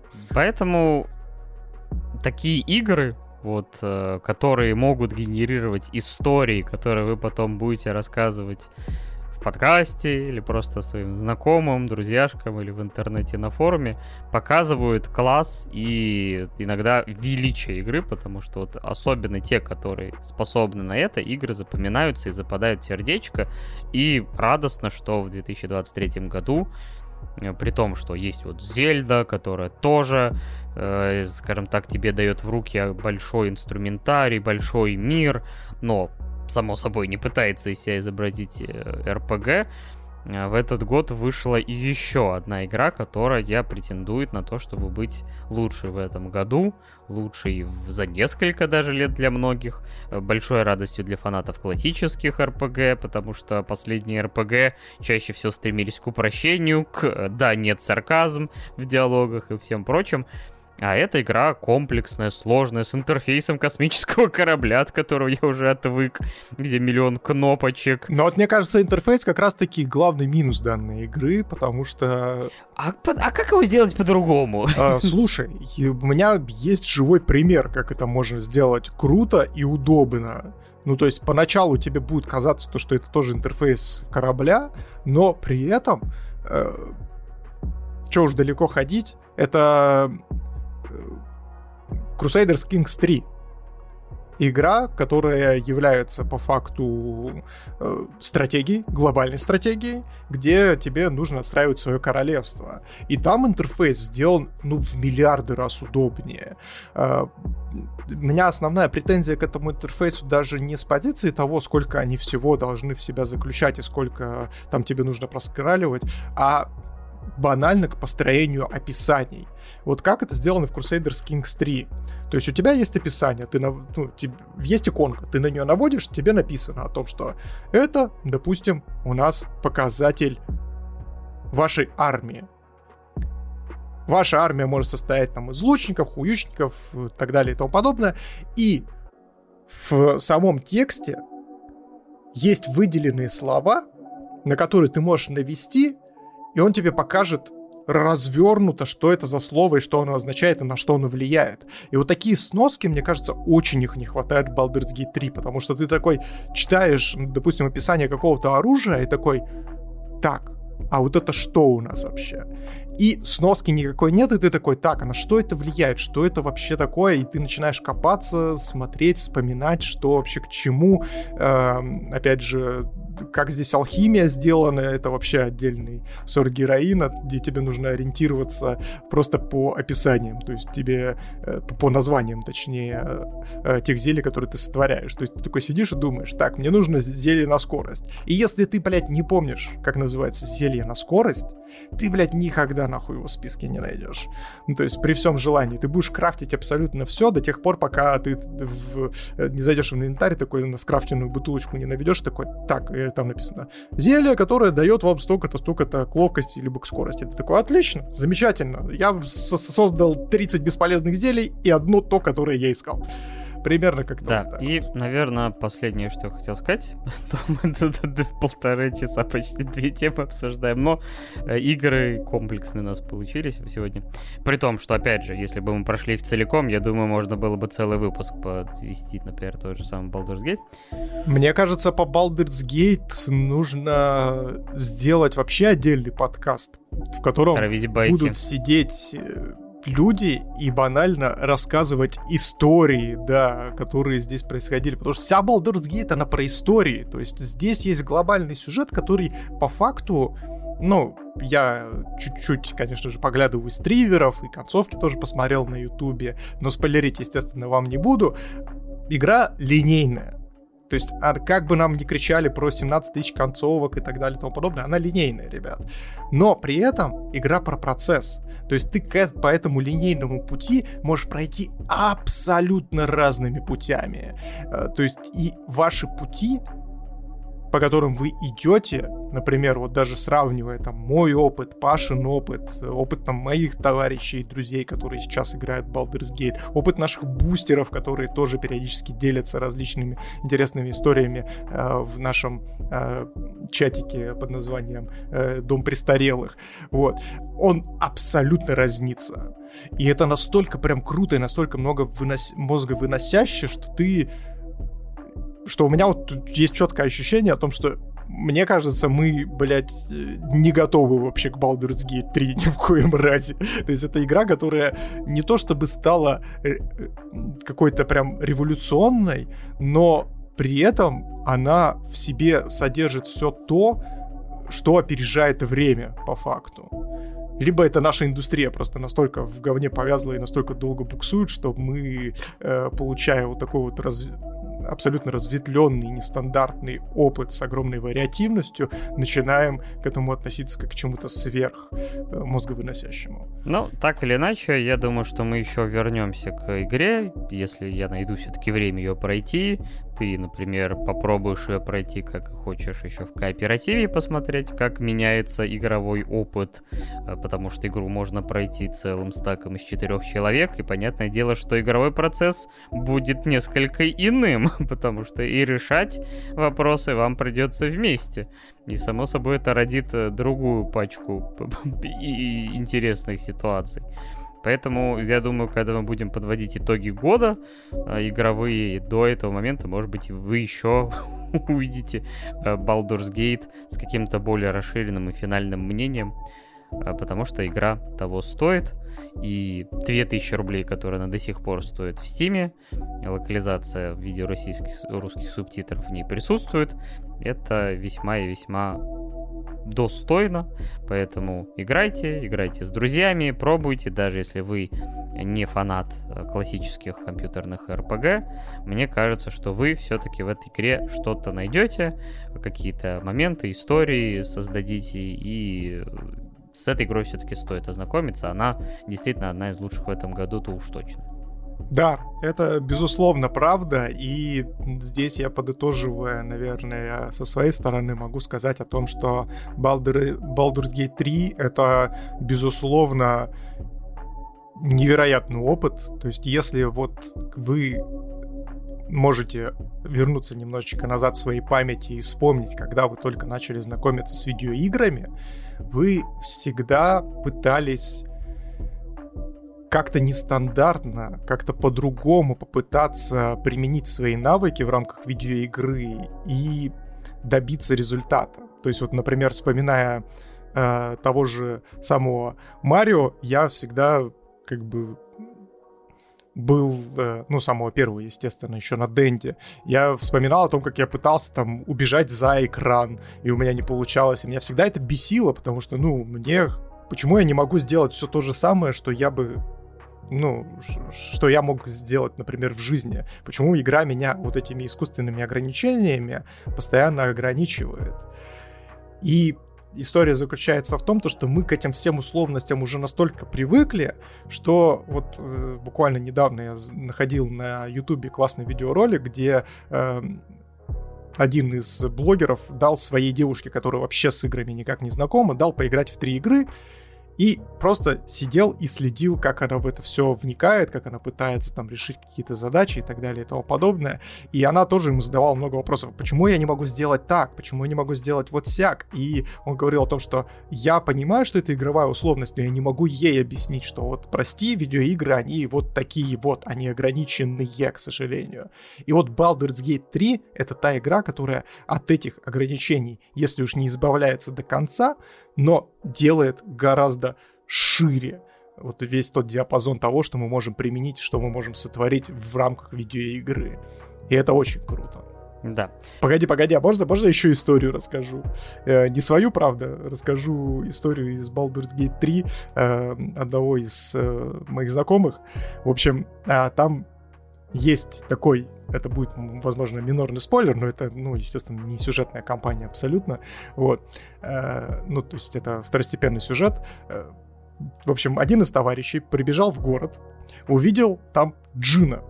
Э, Джин этот крутит колесо и предлагает тебе поиграть, ну, сделать ставочку и с вероятностью выиграть джекпот. Ну, а джекпот там, естественно, достаточно солидный, он такой, блин, азартные игры, обожаю. Погнали. В общем, он делает несколько ставок и не выигрывает джекпот, то есть там чуть-чуть не доходит до него. И тут мой товарищ такой думает, блин, что-то здесь нечисто. Он читает э, мысли этого джина. В игре есть возможность читать мысли э, любого из NPC, либо своего товарища. Вот. И понимает то, что у джина есть определенное кольцо магическое, которое, в котором он управляет этим колесом, останавливая его в нужный момент. И он не придумал ничего лучше, чем э, войти в стелс, подобраться к этому джину, залезть к нему в карманы, украсть это кольцо и еще раз сыграть в игру и попробовать выиграть джекпот. И что бы вы думали, джекпот он действительно выиграл, но какова его была неожиданность, когда вместо того, чтобы Джин его похвалил и сказал то, что, блин, ну ты меня, конечно, раскусил, чертяка, какой ты молодец. Джин на него сагрился, сказал то, что, ну, раз уж ты хочешь джекпот, держи джекпот, и телепортировал нахер вообще в какую-то левую область с динозаврами, блядь. И вот, вот в этом весь Baldur's Gate, ребят. Ой, ладно, да. Мы придем к вам, может быть, попозже с еще одним мешком историй, ну а пока все. Движемся дальше, и сейчас дед э, забыл принять свои таблетки. Я реально смотрю на свой, э, свою, свой стол, и таблетки, правда, не выпиты, надо было. Поэтому самое время рассказать вам про очередные арки One Piece, которые я посмотрел. Не все, э, а парочку, э, чтобы уж совсем не затягивать. А у нас вообще в ближайшее время One Piece будет через One Piece, потому что уже на момент записи уже в ближайшее время выходит экранизация Netflix, которую мы обсудим в ближайшем основном выпуске. Ну, или, скорее всего, уже, уже обсудили. Так что вы, возможно, уже побывали на трансляции на Твиче. А также я, наверное, уже в следующем промежуточном расскажу уже про следующие арки, уже которые я посмотрел, но пока еще не готов делиться. В общем, а, в прошлый раз я закончил на том, что наши мугивары, Расслабься, Миша. Короче, сейчас будет литься первостепеннейший One Piece. Короче, а, наших Мугивар... А, Миша вообще уже ушел, да? Чтобы себе мозг не, не запаривать. А, короче, наших Мугивар с острова Саубоди, точнее, с архипелага, а, этот наш чудовищный Кума, значит, отправил во все края света, хотя выглядело это все, как будто бы он их аннигилировал. Серия грустная, я там даже слезу впервые на One Piece пустил, настолько это все было эмоционально. Но на самом деле, само собой, все живы. И летят к чертовой бабушке на куличике во все края света э, по прямой путевке. То есть они там, э, каждый, кто вот соприкасается с этой силой телепортации, то три дня будет лететь в каком-то направлении и приземлиться там на какой-то остров э, Мугивара, Луфи, попадает на остров Амазонок. Амазония Лили, как он там называется. Э, Амазон Лили. Где мужчин нет как таковых, а если они узнают, что эти все амазонки, что есть мужчина, то надо бы его как бы убить нафиг. Uh, поэтому они сначала даже не понимают, что это за создание такое, и что это у нее такое резиновое между ног. Надо было им поиграть в Baldur's Gate 3, и поиграться с редактором, все бы узнали. Вот, короче, на него начинается охота, и он знакомится с императрицей Бо Хэнкок, которая имеет статус там самой красивой женщины, э, императрицы этого острова, Шичибукай, одной из пиратских королев-королей, которые, ну, короче, на службе у мирового правительства сильные пираты, которым предоставляется автономность, но которые, если что, если их позовут по щелчку пальца, должны явиться на сбор, и как раз э, к ним приплывает на остров там вице-адмирал или там какой-то еще высокопоставленный чин дозора и говорит, поймали этого э, Эйса Вентуру. Эйса огненного кулака, который вообще-то брат Луфи, с которым мы познакомились еще э, в арке Алабасты, который дал Луфи библикарту, которая является таким неким э, компасом, который ведет к нему и направляет, где он находится. Значит, э, Эйс оказывается в самой неприступной тюрьме этого мира, Имплдауну, подводная тюрьма, где самые опасные пираты, преступники находятся. И Луфи такой, мне надо туда. Но мне сначала как-то отсюда выбраться, а здесь меня все хотят убить. Так, а скажи, пожалуйста, данные амазонки, они делают сну-сну? Они, скорее всего, даже не знают, что это, потому что им, получается, я так понимаю, э, дети появляются здесь только привезенные, то есть, типа, и только девушки. Я, кстати, не помню реально вот как это, этой части истории, так что не обращаю внимания. Будем, будем считать, что дети растут на деревьях. Джонни, они на деревьях. Да, именно так. В общем, э, Луфи пытается, пытается прорваться к императрице, потому что у нее есть корабль, и она может отсюда уплыть э, встречаясь с ней. Причем ее показывают максимально такой эгоистичной, типа, мне все простят, потому что я красивая, и реально весь остров, типа, ее прям обожает, и даже когда она там, типа, кого-то что-то ударит или накричит, то, господи, какая она, типа, красивая, какая она совершенная и все прочее. Э, Луфи к ней прорывается, э, и после сражения с ее сестрами, так сказать, эм, происходит неожиданный поворот. Я тут загуглил королеву амазонок из One Piece и могу сказать то, что мое почтение, я об этой мадаме бы абсолютно все простил, если бы она меня в свой вырез бы окунула лицом. Вот, все ей это и прощают. И она впадает в какую-то то есть в лихорадку, что-то с ней происходит, и говорят, это ты, мать, влюбилась. И да, она абсолютно, типа, э, начинает страшно просто обожать Луфи при любой возможности, типа, э, мечтать о каких-то там, об анимашках, свадьбах и всем прочем.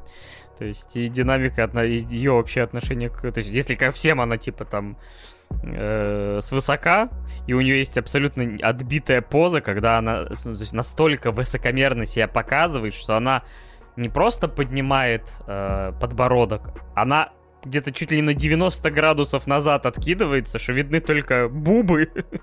И с такой позы начинает говорить, типа, ты на кого вообще, типа, крошишь. В общем, э, благодаря этой влюбленности она соглашается сопроводить Луфи, принять вот это э, приказ от мирового правительства, чтобы она прибыла в Маринфорд. Это крепость э, дозора, главная в этом мире. Но перед этим она хочет заглянуть в крепость Имплдаун, а, чтобы туда проник Луфи, ну и поговорить с братом Луфи, предупредив его о том, что брательник сейчас попробует тебя вытащить. И когда это добирается, ну, нам параллельно рассказывают, где оказались наши все остальные герои. А, значит, Усоп оказывается на острове. В Челябинске. ну, практически, потому что он оказывается на острове, где, типа, на, типа, растет всякая еда, ну, типа, которая не должна расти на деревьях, и всякие огромные животные за ним начинают гоняться, и он встречает какого-то чувака в костюме жука, который называется Геркулес. А, ну, типичный день Челябинский, я же говорю. Да, и когда мы потом выясняем секрет этого острова, это огромная Венерина мухоловка размером с остров, которая откармливает животных, они становятся жирными, и как в том, мать его, э, криповом мультфильме советском или э, уже российском 90-х, э, про то, как, типа, лиса, по-моему, волк и, то ли медведь, типа, там что-то начинают жиреть, а потом их какая-то вот эта коробка отправляет к динозаврам и их жирает, и мне почему-то в детстве какая-то криповая концепция. Это точно ты не свой сон описываешь? Я что-то не помню такой мультфильм. Ну и хорошо, что я не помню. Некоторые советские мультфильмы лучше забыть. А, ноги, ноги. Хвост! Какие они иногда уродливые были. Ладно. Вот, а, значит, и у Получается, этот остров целиком просто наклоняет свои берега и типа в огромную пасть, как э, Зарлок или как то херня из э, пустыни в третьем, в э, шестом эпизоде Звездных войн, куда скарм, пытались скормить Люка Скайуокера. Короче, очень такая пренеприятная хрень. При этом, э, значит, Зора отправляется на остров к... Ой, куда же он отправляется? Короче, к девчушке, которая полуэмо, полугодка. И там какие-то тоже существа огромные на них нападают. Да, потом э, Чоппер оказывается на острове с огромными птицами, которые воюют с какими-то первобытными чуваками, и все его пытаются сожрать. Нами оказывается на летающем острове, э, типа, где изучают погоду, и потом она решает, э, так как она тоже и управляет с помощью шеста этой погодой, специально разработанного. Господи, как это все звучит. Подожди, подожди, подожди. Я сейчас поведу себя как э, тот самый э, чувак из школы, который на задней парте проспал половину урока. Такой, а почему, блядь, они разделились-то? Ну, так э, надо было прошлый мой пересказ слушать. Их э, чувак под именем Кума у которого способность э, телепортации, просто вместо того, чтобы их убить, отправил на разные концы света, типа, и они поэтому улетели вне досягаемости. Только единственное, что Луфи отправился спасать брата, а все остальные кукуют теперь на этих островах, не зная, как оттуда выбраться, потому что императрица в них не влюблялась. А, спасибо, я просто на предыдущем уроке болел, поэтому... Да-да-да. Значит, э, при этом у нас, получается, Робин оказывается на стройке гигантского моста, которая длится уже столетиями, и все живут в рабстве жестком, типа с получасовым перерывом и 20 там трех с половиной или там скольких часовым рабочим днем от заката до заката. Э, значит, Брук падает на остров, где его принимают за сатану, потому что они в этот момент вызывали сатану, и ходячий скелет очень похо, так сказать, подходит под их описание того, что они вызывали, и он должен теперь помочь им. А, значит, кто у нас остался? У нас остался... Господи, сейчас вылетел из головы. Его имя наш киборг, работающий на Коле. Ладно, неважно, он попал на остров где какие-то там киборги, и так как у него нет кофе, в него залили чай, и он стал очень культурным и высоко, типа, интеллектуальным. Но потом чай вскипел, и внутри него, и он снова вернулся в свою привычную форму чувака, который ходит в труселях и в э, гавайской рубашке потому что он сам себя называет извращенцем. Бля, такое чувство, как будто у меня где-то скрытые камеры дома поставлены, потому что я примерно себя так же веду. Причем все говорят, что его дизайн очень похож на Эйса Вентуру. И вообще тут несколько персонажей похожи на Эйса Вентуру. Похоже, и Чиро Ода любит этого персонажа Джима Керри. Вот. А, но лучше всего дела у а, значит, нашего замечательного Кока, Санджи, который попадает на остров, видит какую-то девушку на расстоянии, начека он падок до женского внимания, до, так сказать, начинает общаться с ней через дверь, а потом выясняет, что на этом острове есть только Судзуме, открывающая дверь. Отличная подводку, да, сделал, переходим. Не-не-не, мы только начинаем. Короче, это остров Акама, так называемых, это трансвеститы, которые, ну, собственно говоря, очень, которым очень полюбился Санджи. Сначала он от них убегает, потом пытается сражаться. А потом осознавает, что минусов-то в принципе нет. А, собственно говоря, так оно все и происходит, потому что во время драки с их головой э, ему говорят, ну, типа, сначала одень наш боевой костюм, то бишь вечернее платье, и а что ты стесняешься, когда ноги задираешь, а уже ногами только дерется? Такой, не надо смотреть на мои полталоны. Но в конечном итоге он принимает себя и остается на этом острове, бегает по пляжу и чувствует себя как герой Сёдза манги. Прикольная арка. Не стесняйте своих панталон, друзья. Если машете ногами, то машите по максимуму. Возвращаемся к Луфи, который прибывает в этот Down, полный максимально всяких э, уровней боли, страха и, и всяких стражей, спасает между делом из плена э, капитана клоуна Багги, как раз который длинноволосый, синеволосый, который не считает того, что он клоун, похож на его персонажа в э, Baldur's Gate. То есть, типа, я клоун в данном случае, а вот мой персонаж нет. А, хотя у них, само собой, такие отношения натянуты. Так, я, я, я не понял, кто клоун-то. Все. Такой пип-пип-пип. Потом в процессе они освобождают э, Миста, то есть когда они были в Алабасте, была такая организация... Господи, как она называлась? Ладно, неважно, во главе стоял Крокодайл, который был Шичибукаем на тот момент, который пытался устроить там революцию, на него работали Баракворкс, да. И на него работали чуваки с порядковыми номерами, включая Робин, который теперь в нашей команде, а также Мистер 2, Мистер 3, Мистер 1 и все прочие. На, на самом деле, так как они помогали ему устроить переворот в, не...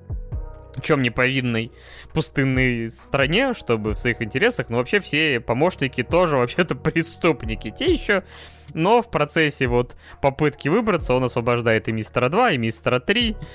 И вместе они пытаются пройти через все круги ада, потому что здесь один уровень, он замороженный, один уровень это пустыня, другой просто горит. То есть это просто какой-то ад.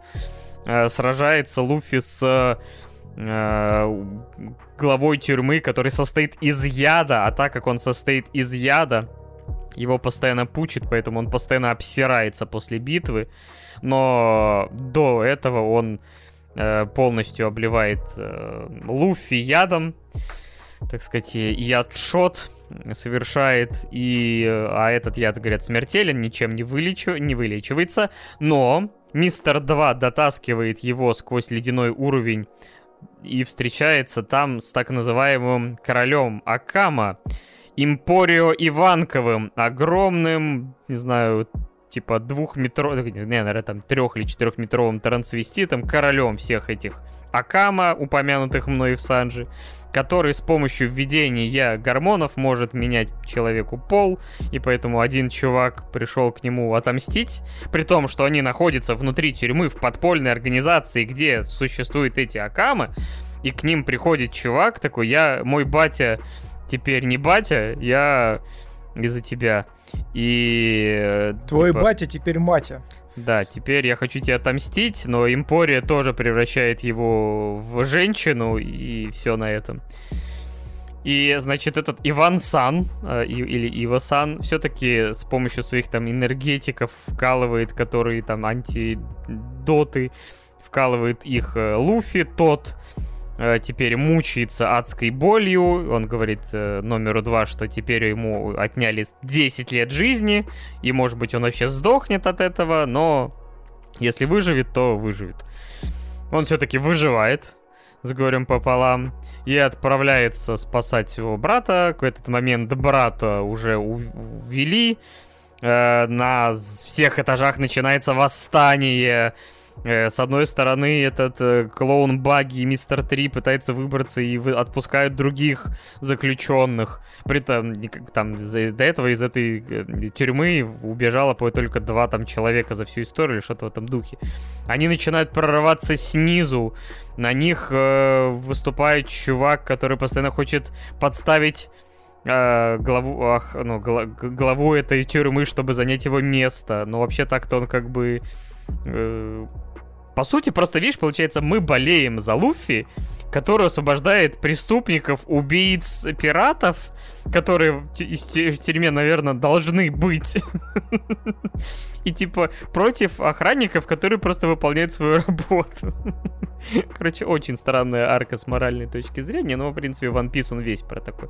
Также они встречают э, черного, черную бороду это пират, который как раз отправил э, то есть победил брата Луфи своей приобретенной силой. До этого, собственно говоря, он убил ради фрукта с этой силой члена команды легендарного пирата Белоуса, который является приемным отцом Эйса. Вот, и поэтому Эйс отправляется за ним, но проигрывает ему в эпичном бою, и теперь этот Тич, черная борода, оказывается в тюрьме, потому что хочет кого-то там из нее вытащить. И как мы позже выясняем, но это уже другая арка, зачем он сюда пришел.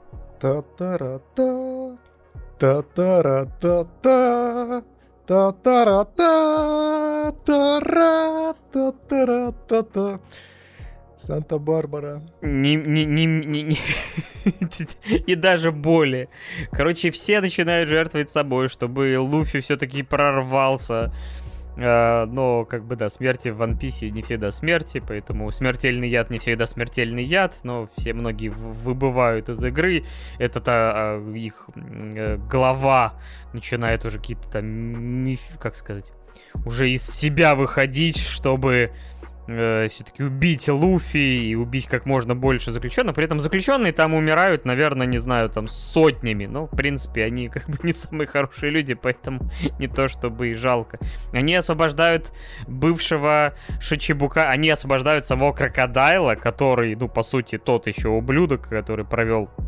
Э, ну, собственно говоря, вот эту и пытался революцию в Алабасте сделать, и Луфи-то как бы, ну, ну, он вынужден его освободить, освободить-то мистера а, Первого, который там человек из стали. А дальше, получается, вот они в такой компании разношерстной прорываются, убивают, похоже, этих бедных э, несчастных, э, как их там, надсмотрщиков, которые играли, ну, просто выполняют свою работу. А, также это выясняется в процессе, что Ив, Ивасан, вот этот и, и, Иванков, Импорию Иванков, он друг Бати Луфи, который, как напомню, глава революционного движения в этом мире по свержению мирового правительства. Э, Дидрагон. Господи. Да даже меня иногда накрывает, что я несу. В общем, из последних сил они прорываются на поверхность, но их окружает вода. Они пытаются угнать корабль, но э, даже если они уже начинают уплывать на этом корабле, то ворота, которые ведут в Маринфорд, куда они стремятся, потому что брата Луфи уже увезли на казнь, и время утекает. Но нужно как-то пройти через огромные ворота, которые закрыты, и никто их не откроет. Но Мистер 2, притворяясь, э, потому что он может менять внешность, притворяясь начальником тюрьмы, все-таки позволяет это все открыть, но жертвуя своей жизнью, все плачут, и они все-таки уплывают к точке назначения в Маринфорд где, собственно говоря, должна состояться казнь Эйса, куда плывут пираты Белоуса в огромном количестве, э, потому что они объявили мировое правительство войну из-за того, что они пленили, по сути, вот, ну, потому что все, кто по подчинению Белоуса, являются для него сыновьями, ну, и дочерьми. Потому что у него такая вот, не знаю, видимо, он форсаж пересмотрел. И после этого нам еще раз рассказывают, где наши персонажи проходят, и начинается, по сути, можно сказать, легендарная арка Маринфорда, на которой я, наверное, вам поведаю уже в следующий раз, чтобы не удлинять. Но вот в этой арке Имплдауна, типа, здесь какие только монстры не охраняют, какие-то способности с, типа с управлением ядами, с э, какими-то уровнями, говорю, вот этими, где есть какие-то минотавры, какие-то садистские э, надсмотрщики по имени Садитян.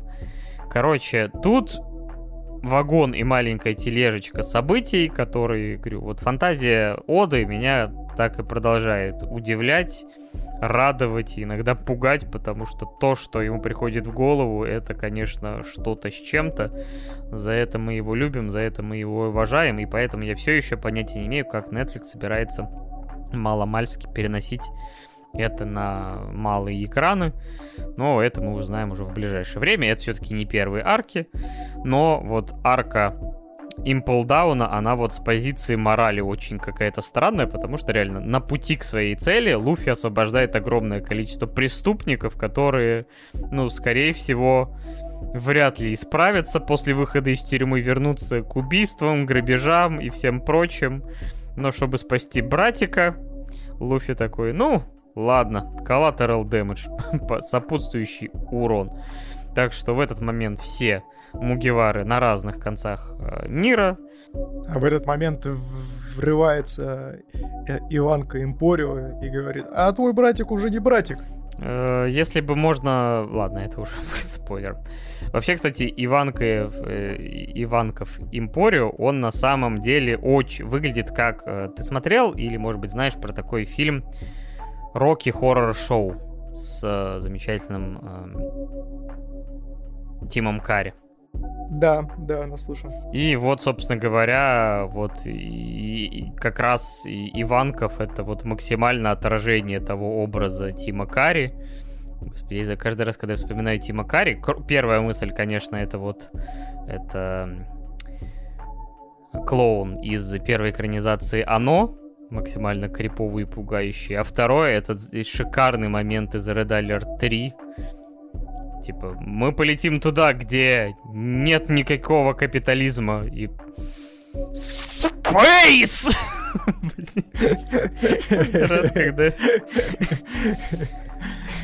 Каждый раз, когда вижу этот ролик, я его пересматриваю несколько раз, потому что Тим Карри сидит, пытается не заржать. Space! Каждый раз разъебываешься. Ой, Короче, вот такая вот занятная арка. Дальше происходит событие в Маринфорде, который я вчера как раз досмотрел. Там полный вообще трендец, эпик, но я не готов, наверное, пока рассказывать. Тем более там еще после этого есть арка, которую, может быть, к следующему разу досмотрю как раз. Так что вот такие вот дела в One Piece. Арка прикольная, но, как я и сказал, да, действия Луфи возникают к нему вопросики, но он никогда не обещался быть примерным парнем, который всех спасает и творит только добро. Так, ну тогда вопрос в следующем. Я тут, пока ты рассказывал, я периодически обращался к Гуглу для того, чтобы погуглить, как выглядят персонажи. И тогда вопрос к тебе следующий. Посмотрел я, в общем, тут на вот эту садистян, Посмотрел я тут на женскую вариацию Иванкова. Посмотрел на королеву Амазона. А, да, он может по своему желанию, да, типа, менять пол, да. Посмотрел я на королеву Амазонок. И такой вопрос. Ну так и чё, кто лучшая девочка-то данной арки? Ну, слушай, говорю, вот э, очень странно произошло с э, Хэнкок, потому что вот, говорю, поначалу это прям вот настолько отталкивающая мадам, то есть, да, конечно, она очень статная, красивая, то есть все как любит Ода э, демонстрировать, при том, что, по крайней мере, если обычно его все женские персонажи выглядят, типа, одинаково, типа, только с разным цветом волос, но фигурой, то хотя бы на острове Амазонок там, типа, вот он реально, типа, рисует. Одна будет 5 метров, другая там будет, э, там, 3 метра, другая полтора. У всех будут разные, там, типа, формы. И причем это только ширина. И это тоже, то есть там, как бы, они, у кого-то будет грушевидная форма, у кого-то песочные часы, у кого-то там, типа, глотильная доска, все как мы любим. Короче, здесь, по крайней мере, нарисовал каких только угодно, но э, Хэнкок, она даже все равно так или иначе отдаленно напоминает ту же самую Робин. Ну вот именно в том режиме, когда ее показывают, вот эту надоменную, такую прям, которая готова просто по своему щелчку пальца там людей в камень превращать, потому что она прям, прям медуза Гаргона по способностям. И она там реально людей ни во что не ставит. Но когда показывают ее вот с этим влюбленным взглядом к Луфи, который, само собой, типа, что такое любовь? Ш- что такое шпекс? Понятия не имеет. И она на него смотрит, о, господи, какой же он. И знаешь, его рисует. И тут врывается Иванков и такой, а ты знаешь, что такое спейс? Именно так. И когда, например, его рисует Луфи, как, знаешь, как в этой сёдзе манге с этими цветами, с этими чертами лица. При том, что ты Луфи смотришь, как, знаешь, такого Ивана-дурачка, который ходит там что-то... Еды бы? Надо кого-то спасти, типа. Ну, то есть вот такой прям максимально простой парень. Ну, как многие классические герои Сёнонов то это, конечно, да. То есть, и поэтому вот в режиме, когда она прям им восхищается, ну, прям, да, она сама милота. Но вспоминаешь, как она себя ведет с другими людьми, и такой, господи, не самая ты приятная женщина, поэтому вот сложно ее. Поэтому лучшая девочка как была нами, так и осталась нами. Хорошо, что ее хотя бы там а я думал, ты, ты скажешь, ну, поэтому мой выбор Иванков, конечно. А шо нет? Вон, э, типа, Санджи стал Акама. И ничего, неплохо себе, наверное, проживет время на этом острове. Ой. Короче, э, движемся дальше.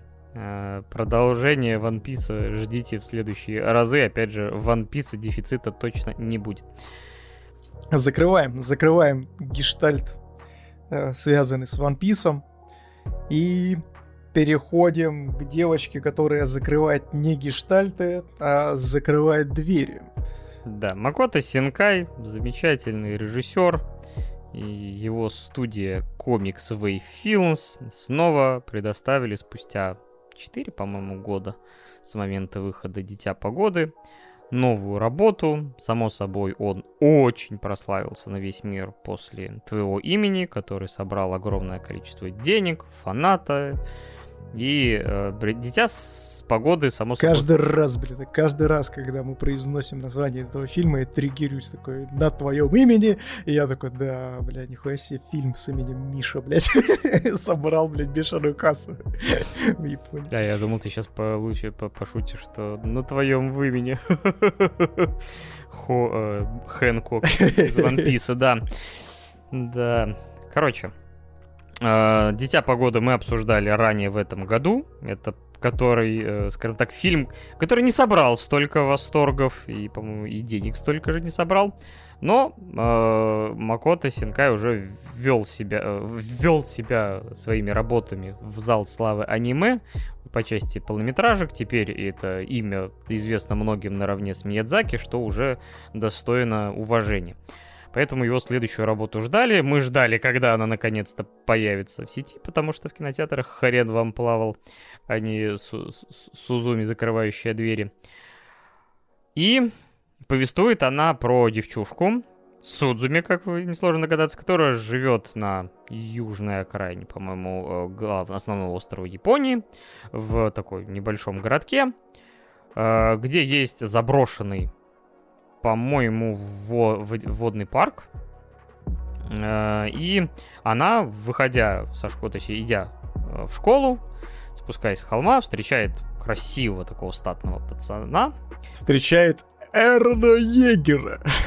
Да, с длинными волосами, которого зовут Сота Муна... Мунаката который идет закрывать дверь. Но это, знаете, люди вот эти вот с э, острым расстройством тревожным, когда ты выходишь из дома и такой, бля, я дверь закрыл, не закрыл, такой, утюг я выключил, не выключил, и возвращаешься в итоге уже практически дойдя до работы обратно для того, чтобы дверь снова проверить.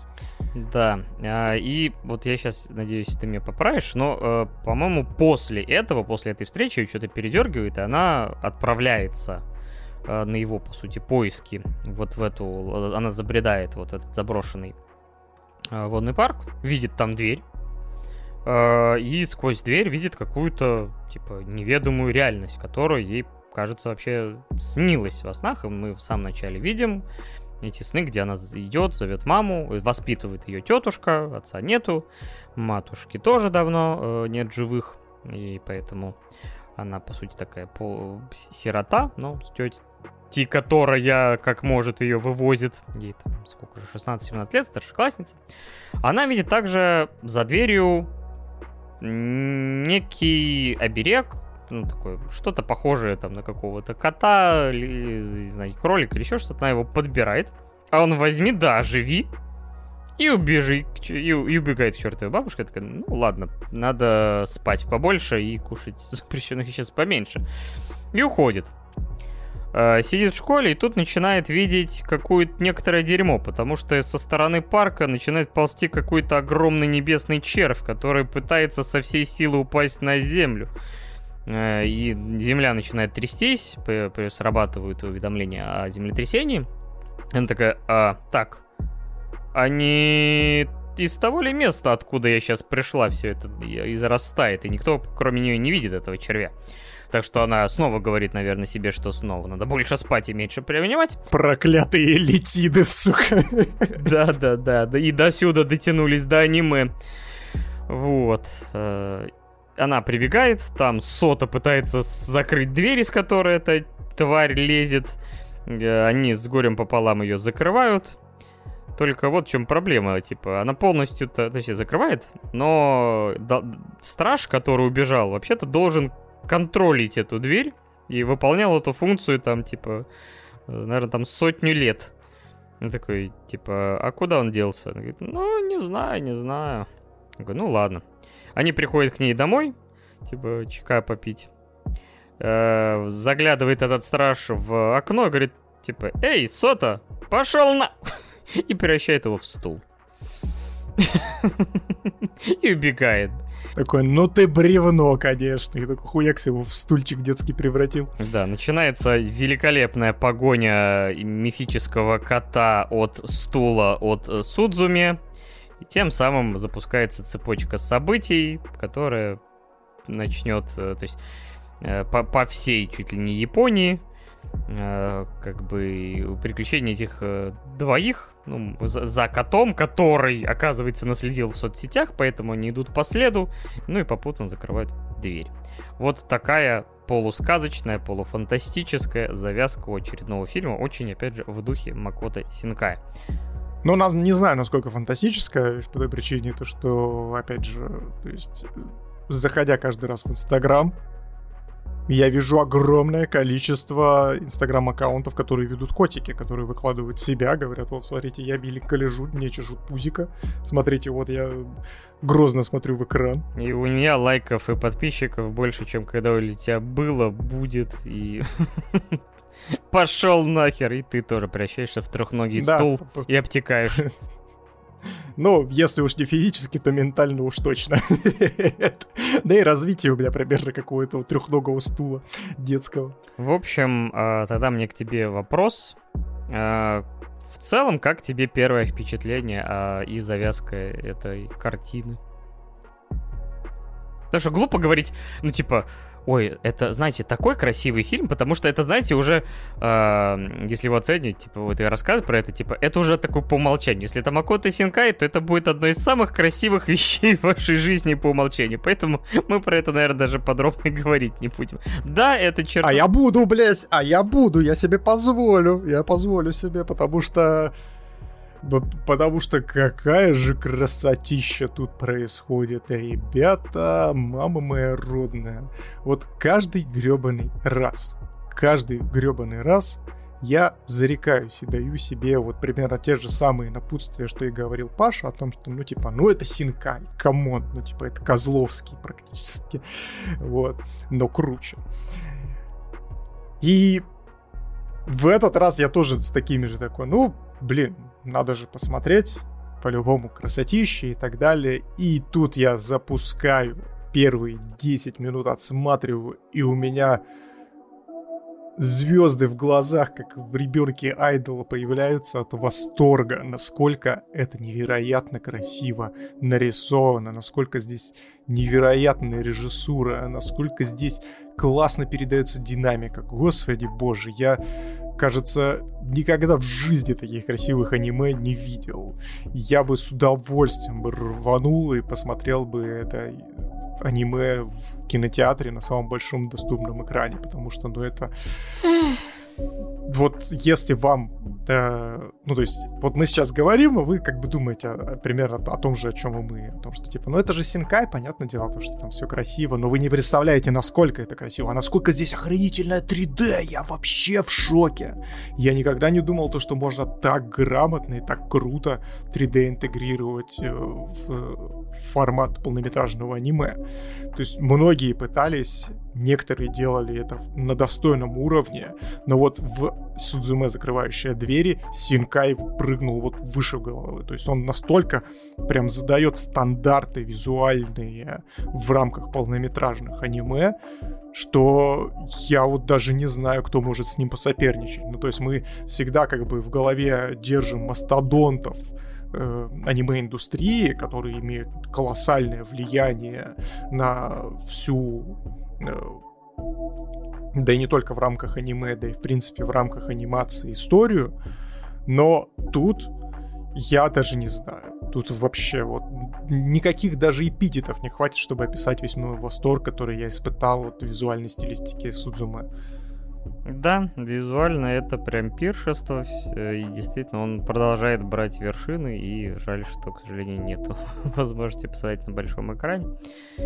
Э, и при этом э, все равно вот эта сказочность, вот это приключение, которое каждый раз сопровождает, э, ну почти каждый раз сопровождает последнего фильма, то есть это сочетание нашего мира и мира нереального, мира мифов, мира какого-то потустороннего, это всегда, конечно, только на пользу визуальной составляющей, потому что вещи, ну, типа, небывалые, вот этот мир за дверью, например, как выглядит, это мое почтение.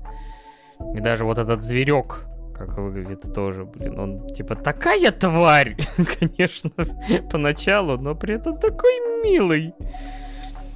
Ой, так... Он ведет себя как типичный кот. Да, да, от, отыгрывает по полной программе, потому что он их троллит, постоянно смотрит, разве что средний палец лапы не показывает, типа у... убегая в очередной раз. И... Мне кажется, мой кот примерно так же себя ведет, когда, знаешь, такой со стола кружку скинет. И я такой... Сузубе, ты что, меня не любишь? Ты меня разлюбила? Все, не любишь меня, что ли? Ты такой, да, конечно же, люблю котика, не я тебя поглажу.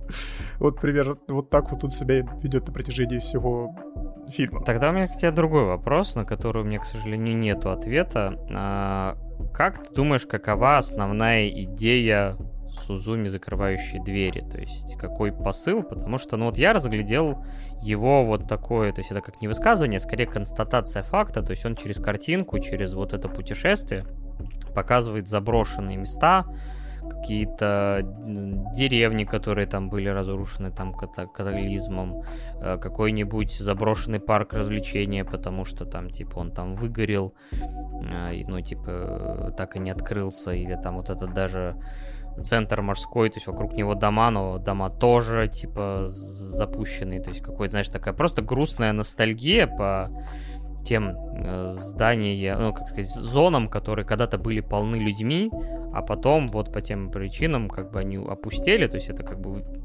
постоянно, ну, как бы кажется, что это пересечение с проблемой, то, что, ну, Япония э, по части населения уменьшается, и таких мест, как бы, получается, со временем становится больше, заброшенных, опустошенных, типа там, опу... Э, ну, как у нас, в принципе, деревни многие, типа, превращаются в такие призраки, только чаще всего, если ты пройдешь мимо них, ты, скорее всего, не знаю, перекрестишься и убежишь, потому что это будет очень страшно. А здесь он показывает все это вот такой грустной меланхолией, э, но все-таки с какой-то все-таки светлой грустью за счет яркости и сочности картинки.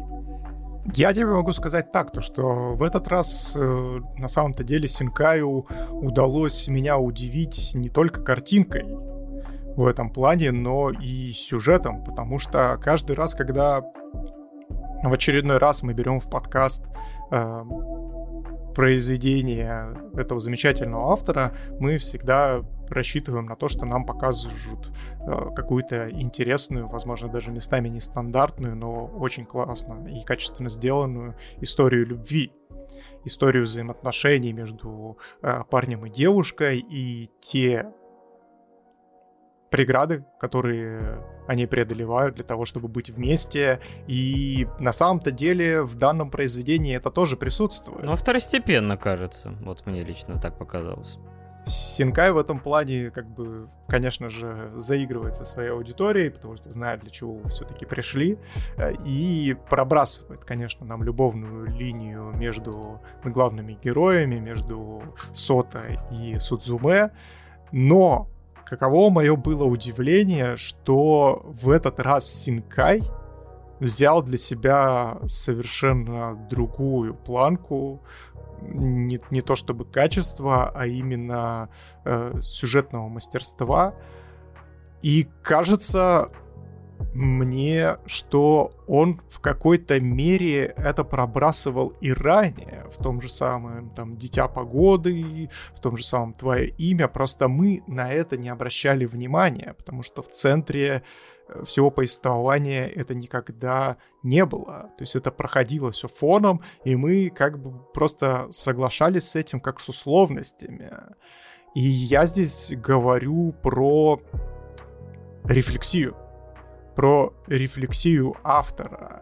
И если мы возвращаемся к Судзуме и рассматриваем ее вот как цельный сюжет и пытаемся разгадать, про что же оно все-таки было, если не про любовь, то для вас откроется очень и очень грустный факт того, что Судзуме — это в первую очередь большой комок э, страданий, большой комок э, недоумевания и грусти по отношению к очень страшному событию, которое произошло в Японии в 2011 году, а конкретно 11 марта на Японию обрушилось очень одно из самых сильных землетрясений, которое было названо потом уже постфактум, как великое землетрясение Восточной Японии.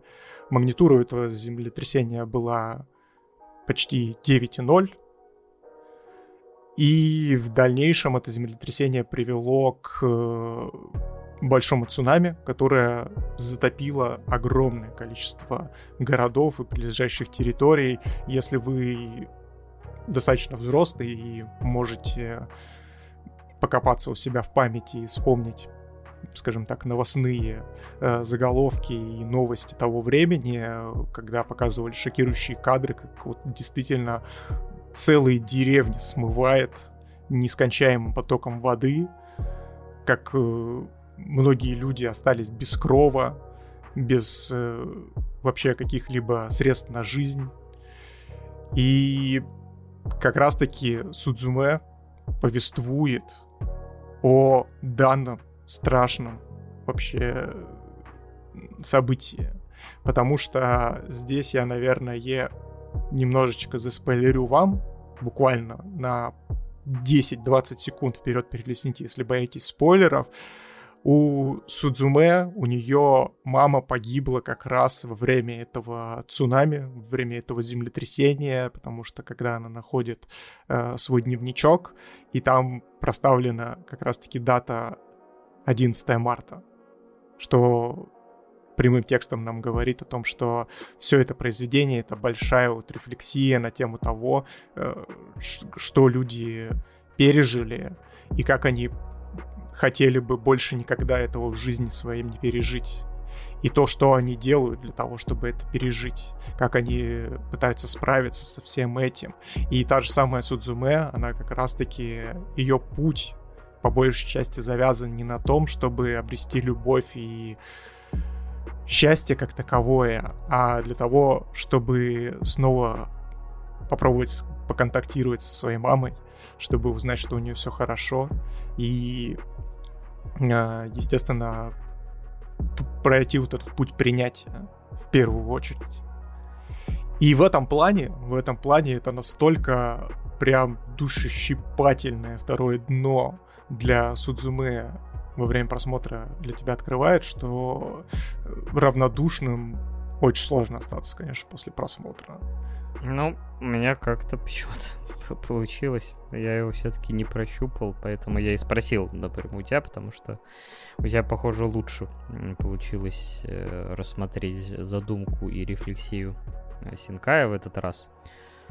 У меня вот, к сожалению, не получилось. Для меня это была, да, просто красивая история, опять же, именно рефлексии не и на то событие, то есть я их не увязал, хотя действительно ты сейчас говоришь, и действительно все это выглядит логично, и как нам показывают эту деревеньку заброшенную в самом конце, откуда Сузуми, в принципе, и родом, и вот эту стену у океана, эти остовы домов, то есть, типа, которые, ну, просто перестали существовать. А, и занятно, конечно, эта сцена финальная, которая, э, если не спойлерить помоги себе сам. Да, ты помог мне получше поднять это произведение. Надо будет когда-нибудь или через... Когда-нибудь... Если будет, может быть, когда, знаешь, кто-нибудь все-таки решится, может быть, покрутить это в кинотеатрах, может быть, оно по-иному заиграет. Но он здесь очень хитро поступает, потому что как бы мы не ассоциировали Синкая в последние, особенно его работы с фэнтези, и, конечно же, в Судзуме фэнтези имеет огромное место, и та же самая мифология, правда, единственное, я не понял, э, почему здесь э, представлены именно черви, э, ну, прям полноценные, типа как дождевые черви, только это черви, которые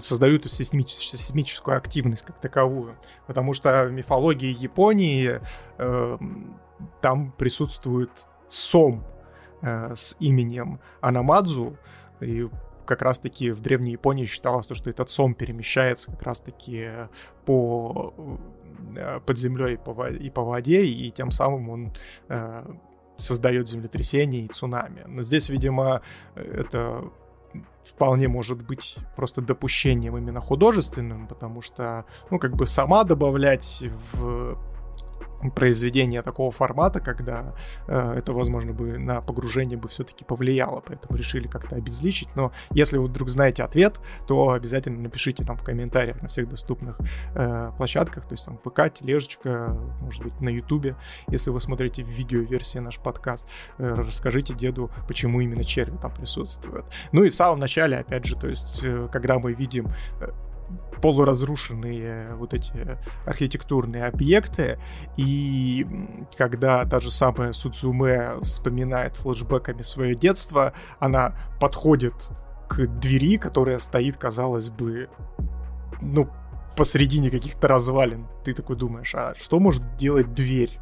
Посредине развалин. Ну, то есть, с одной стороны, ты понимаешь, что ну, это Синкай, вроде бы как бы фэнтези, типа, берешь как данность, а на самом-то деле эта дверь, она просто осталась стоять после как раз-таки разрушительных вот этих всех событий, которые произошли. Ну, то есть домик снесло, осталась только дверь, и вот это, как знаете, как э, некоторая аллюзия на опять же, все происходящее. Ну и второй момент, о том, что дверь — это в первую очередь не только вход, но и выход из различных ситуаций. То есть, входя в дверь и закрывая ее, ты закрываешь, получается, гештальт, ту самую боль, которая э, тебя гложет для того, чтобы либо выйти из ситуации фатального угнетения и, возможно, даже обвинения самого себя, либо выйти в лучший мир для того, чтобы начать жизнь заново с новой строчки и быть счастливым. Да, за такую вот поэтичность, ли, лиричность э, Синкая тоже мы любим, ценим, уважаем, поэтому это всегда приятно, когда у произведения есть не только красивая картинка, но и вот можно нащупать второе дно, почувствовать, что автор в него заложил. Это не всегда можно, да, действительно, как, опять же, не у всех это получается, как, например, у меня. Но даже если в отрыве от э, него, это действительно приятно. То есть смотреть было интересно, смотреть где-то смешно, где-то грустно. Э, конечно, надрыва я такого, как хотелось бы, не почувствовал. А, но вот сейчас как-то получше. Понимаю, как я сказал, может быть, потом пересмотрю и лучше этот фильм раскроется, потому что, например, та самая «Дитя погоды» мне понравился со второго раза больше, чем с первого, потому что первого мне, раз мне показалось как-то проходниково, а потом я стал замечать детали, которые от меня до этого уплывали, и как раз вот ты понимаешь, что и там, в принципе, Синкай другие темы тоже рефлексировал, и размышлял, и думал, а, поэтому это отличает тоже качественно хорошее произведение.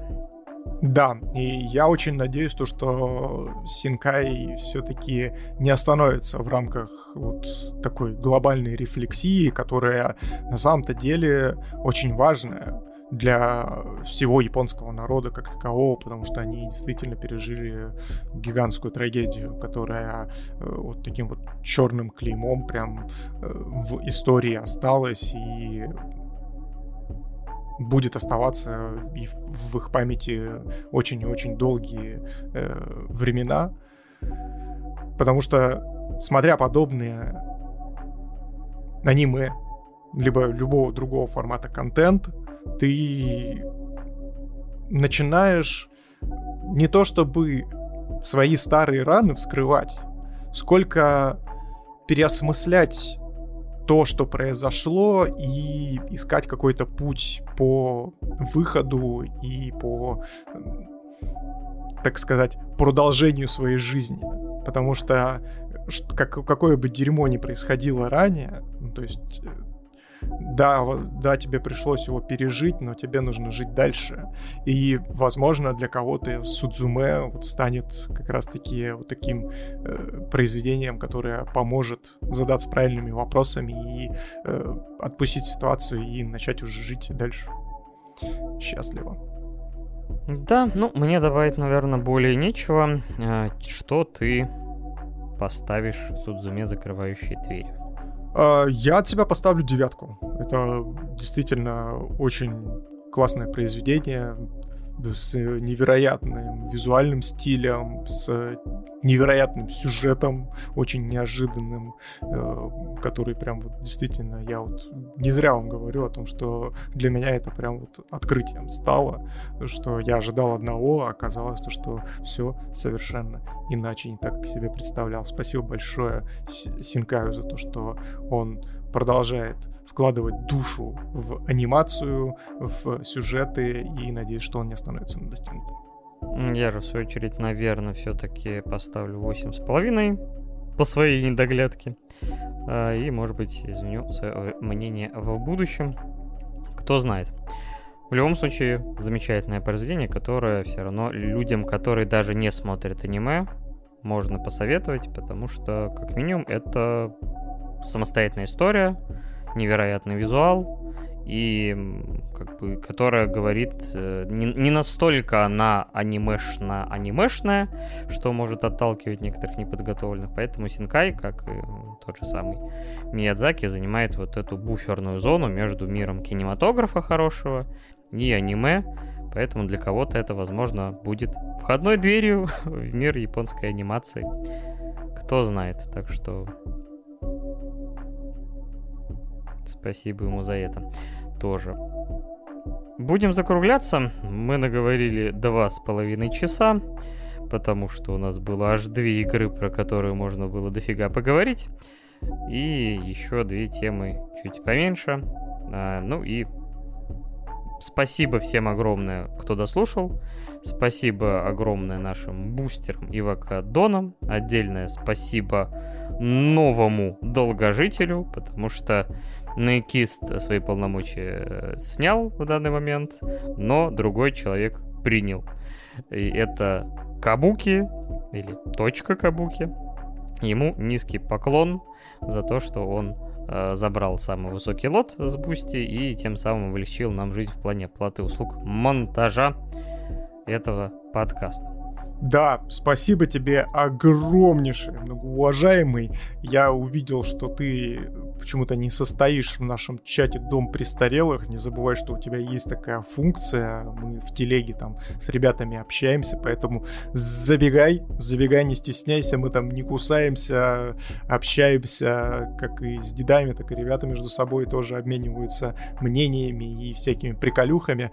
Поэтому дай знать, если вдруг ты запутался в функциях и не знаешь, как это сделать, напиши нам в личку на бусте, и мы тебе обязательно поможем э, с этим, чтобы ты мог по максимуму воспользоваться своей подпиской, которую ты приобрел. Но и Некисту я тоже выражаю огромный респект, ну мы вместе, потому что он целый год с лишним э, нас поддерживал на самый высокий лот, поэтому даже спустя э, э, после снижения все равно хочется ему выразить большое спасибо за такую длительную поддержку. Конечно, конечно, ребята, даже если вдруг у вас э, так сложилась ситуация, то что вы не сможете нас поддерживать там финансово, мы всегда помним и чтим всех абсолютно кто э, жертвует нам даже по 50 рублей. Мы даже помним по именам многих из вас, и за это вам огромное сердечное спасибо, ребят, ваша поддержка очень и очень греет нам душу, позволяет нам развиваться. Естественно, во втором сезоне вас ждет еще куча всего нового. Мы скоро и небольшой спойлер, и визуал обновим. И все будет благодаря вот именно вашей поддержке. Хотя они-то уже его видели, наверное, на стриме к тому моменту, как этот выпуск выйдет. ну, надеюсь. Э, хорошо. В общем, э, спасибо всем, кто дослушал. Э, вы можете слушать наш подкаст и просто поддерживать его прослушиванием на любой доступной подкаст-площадке.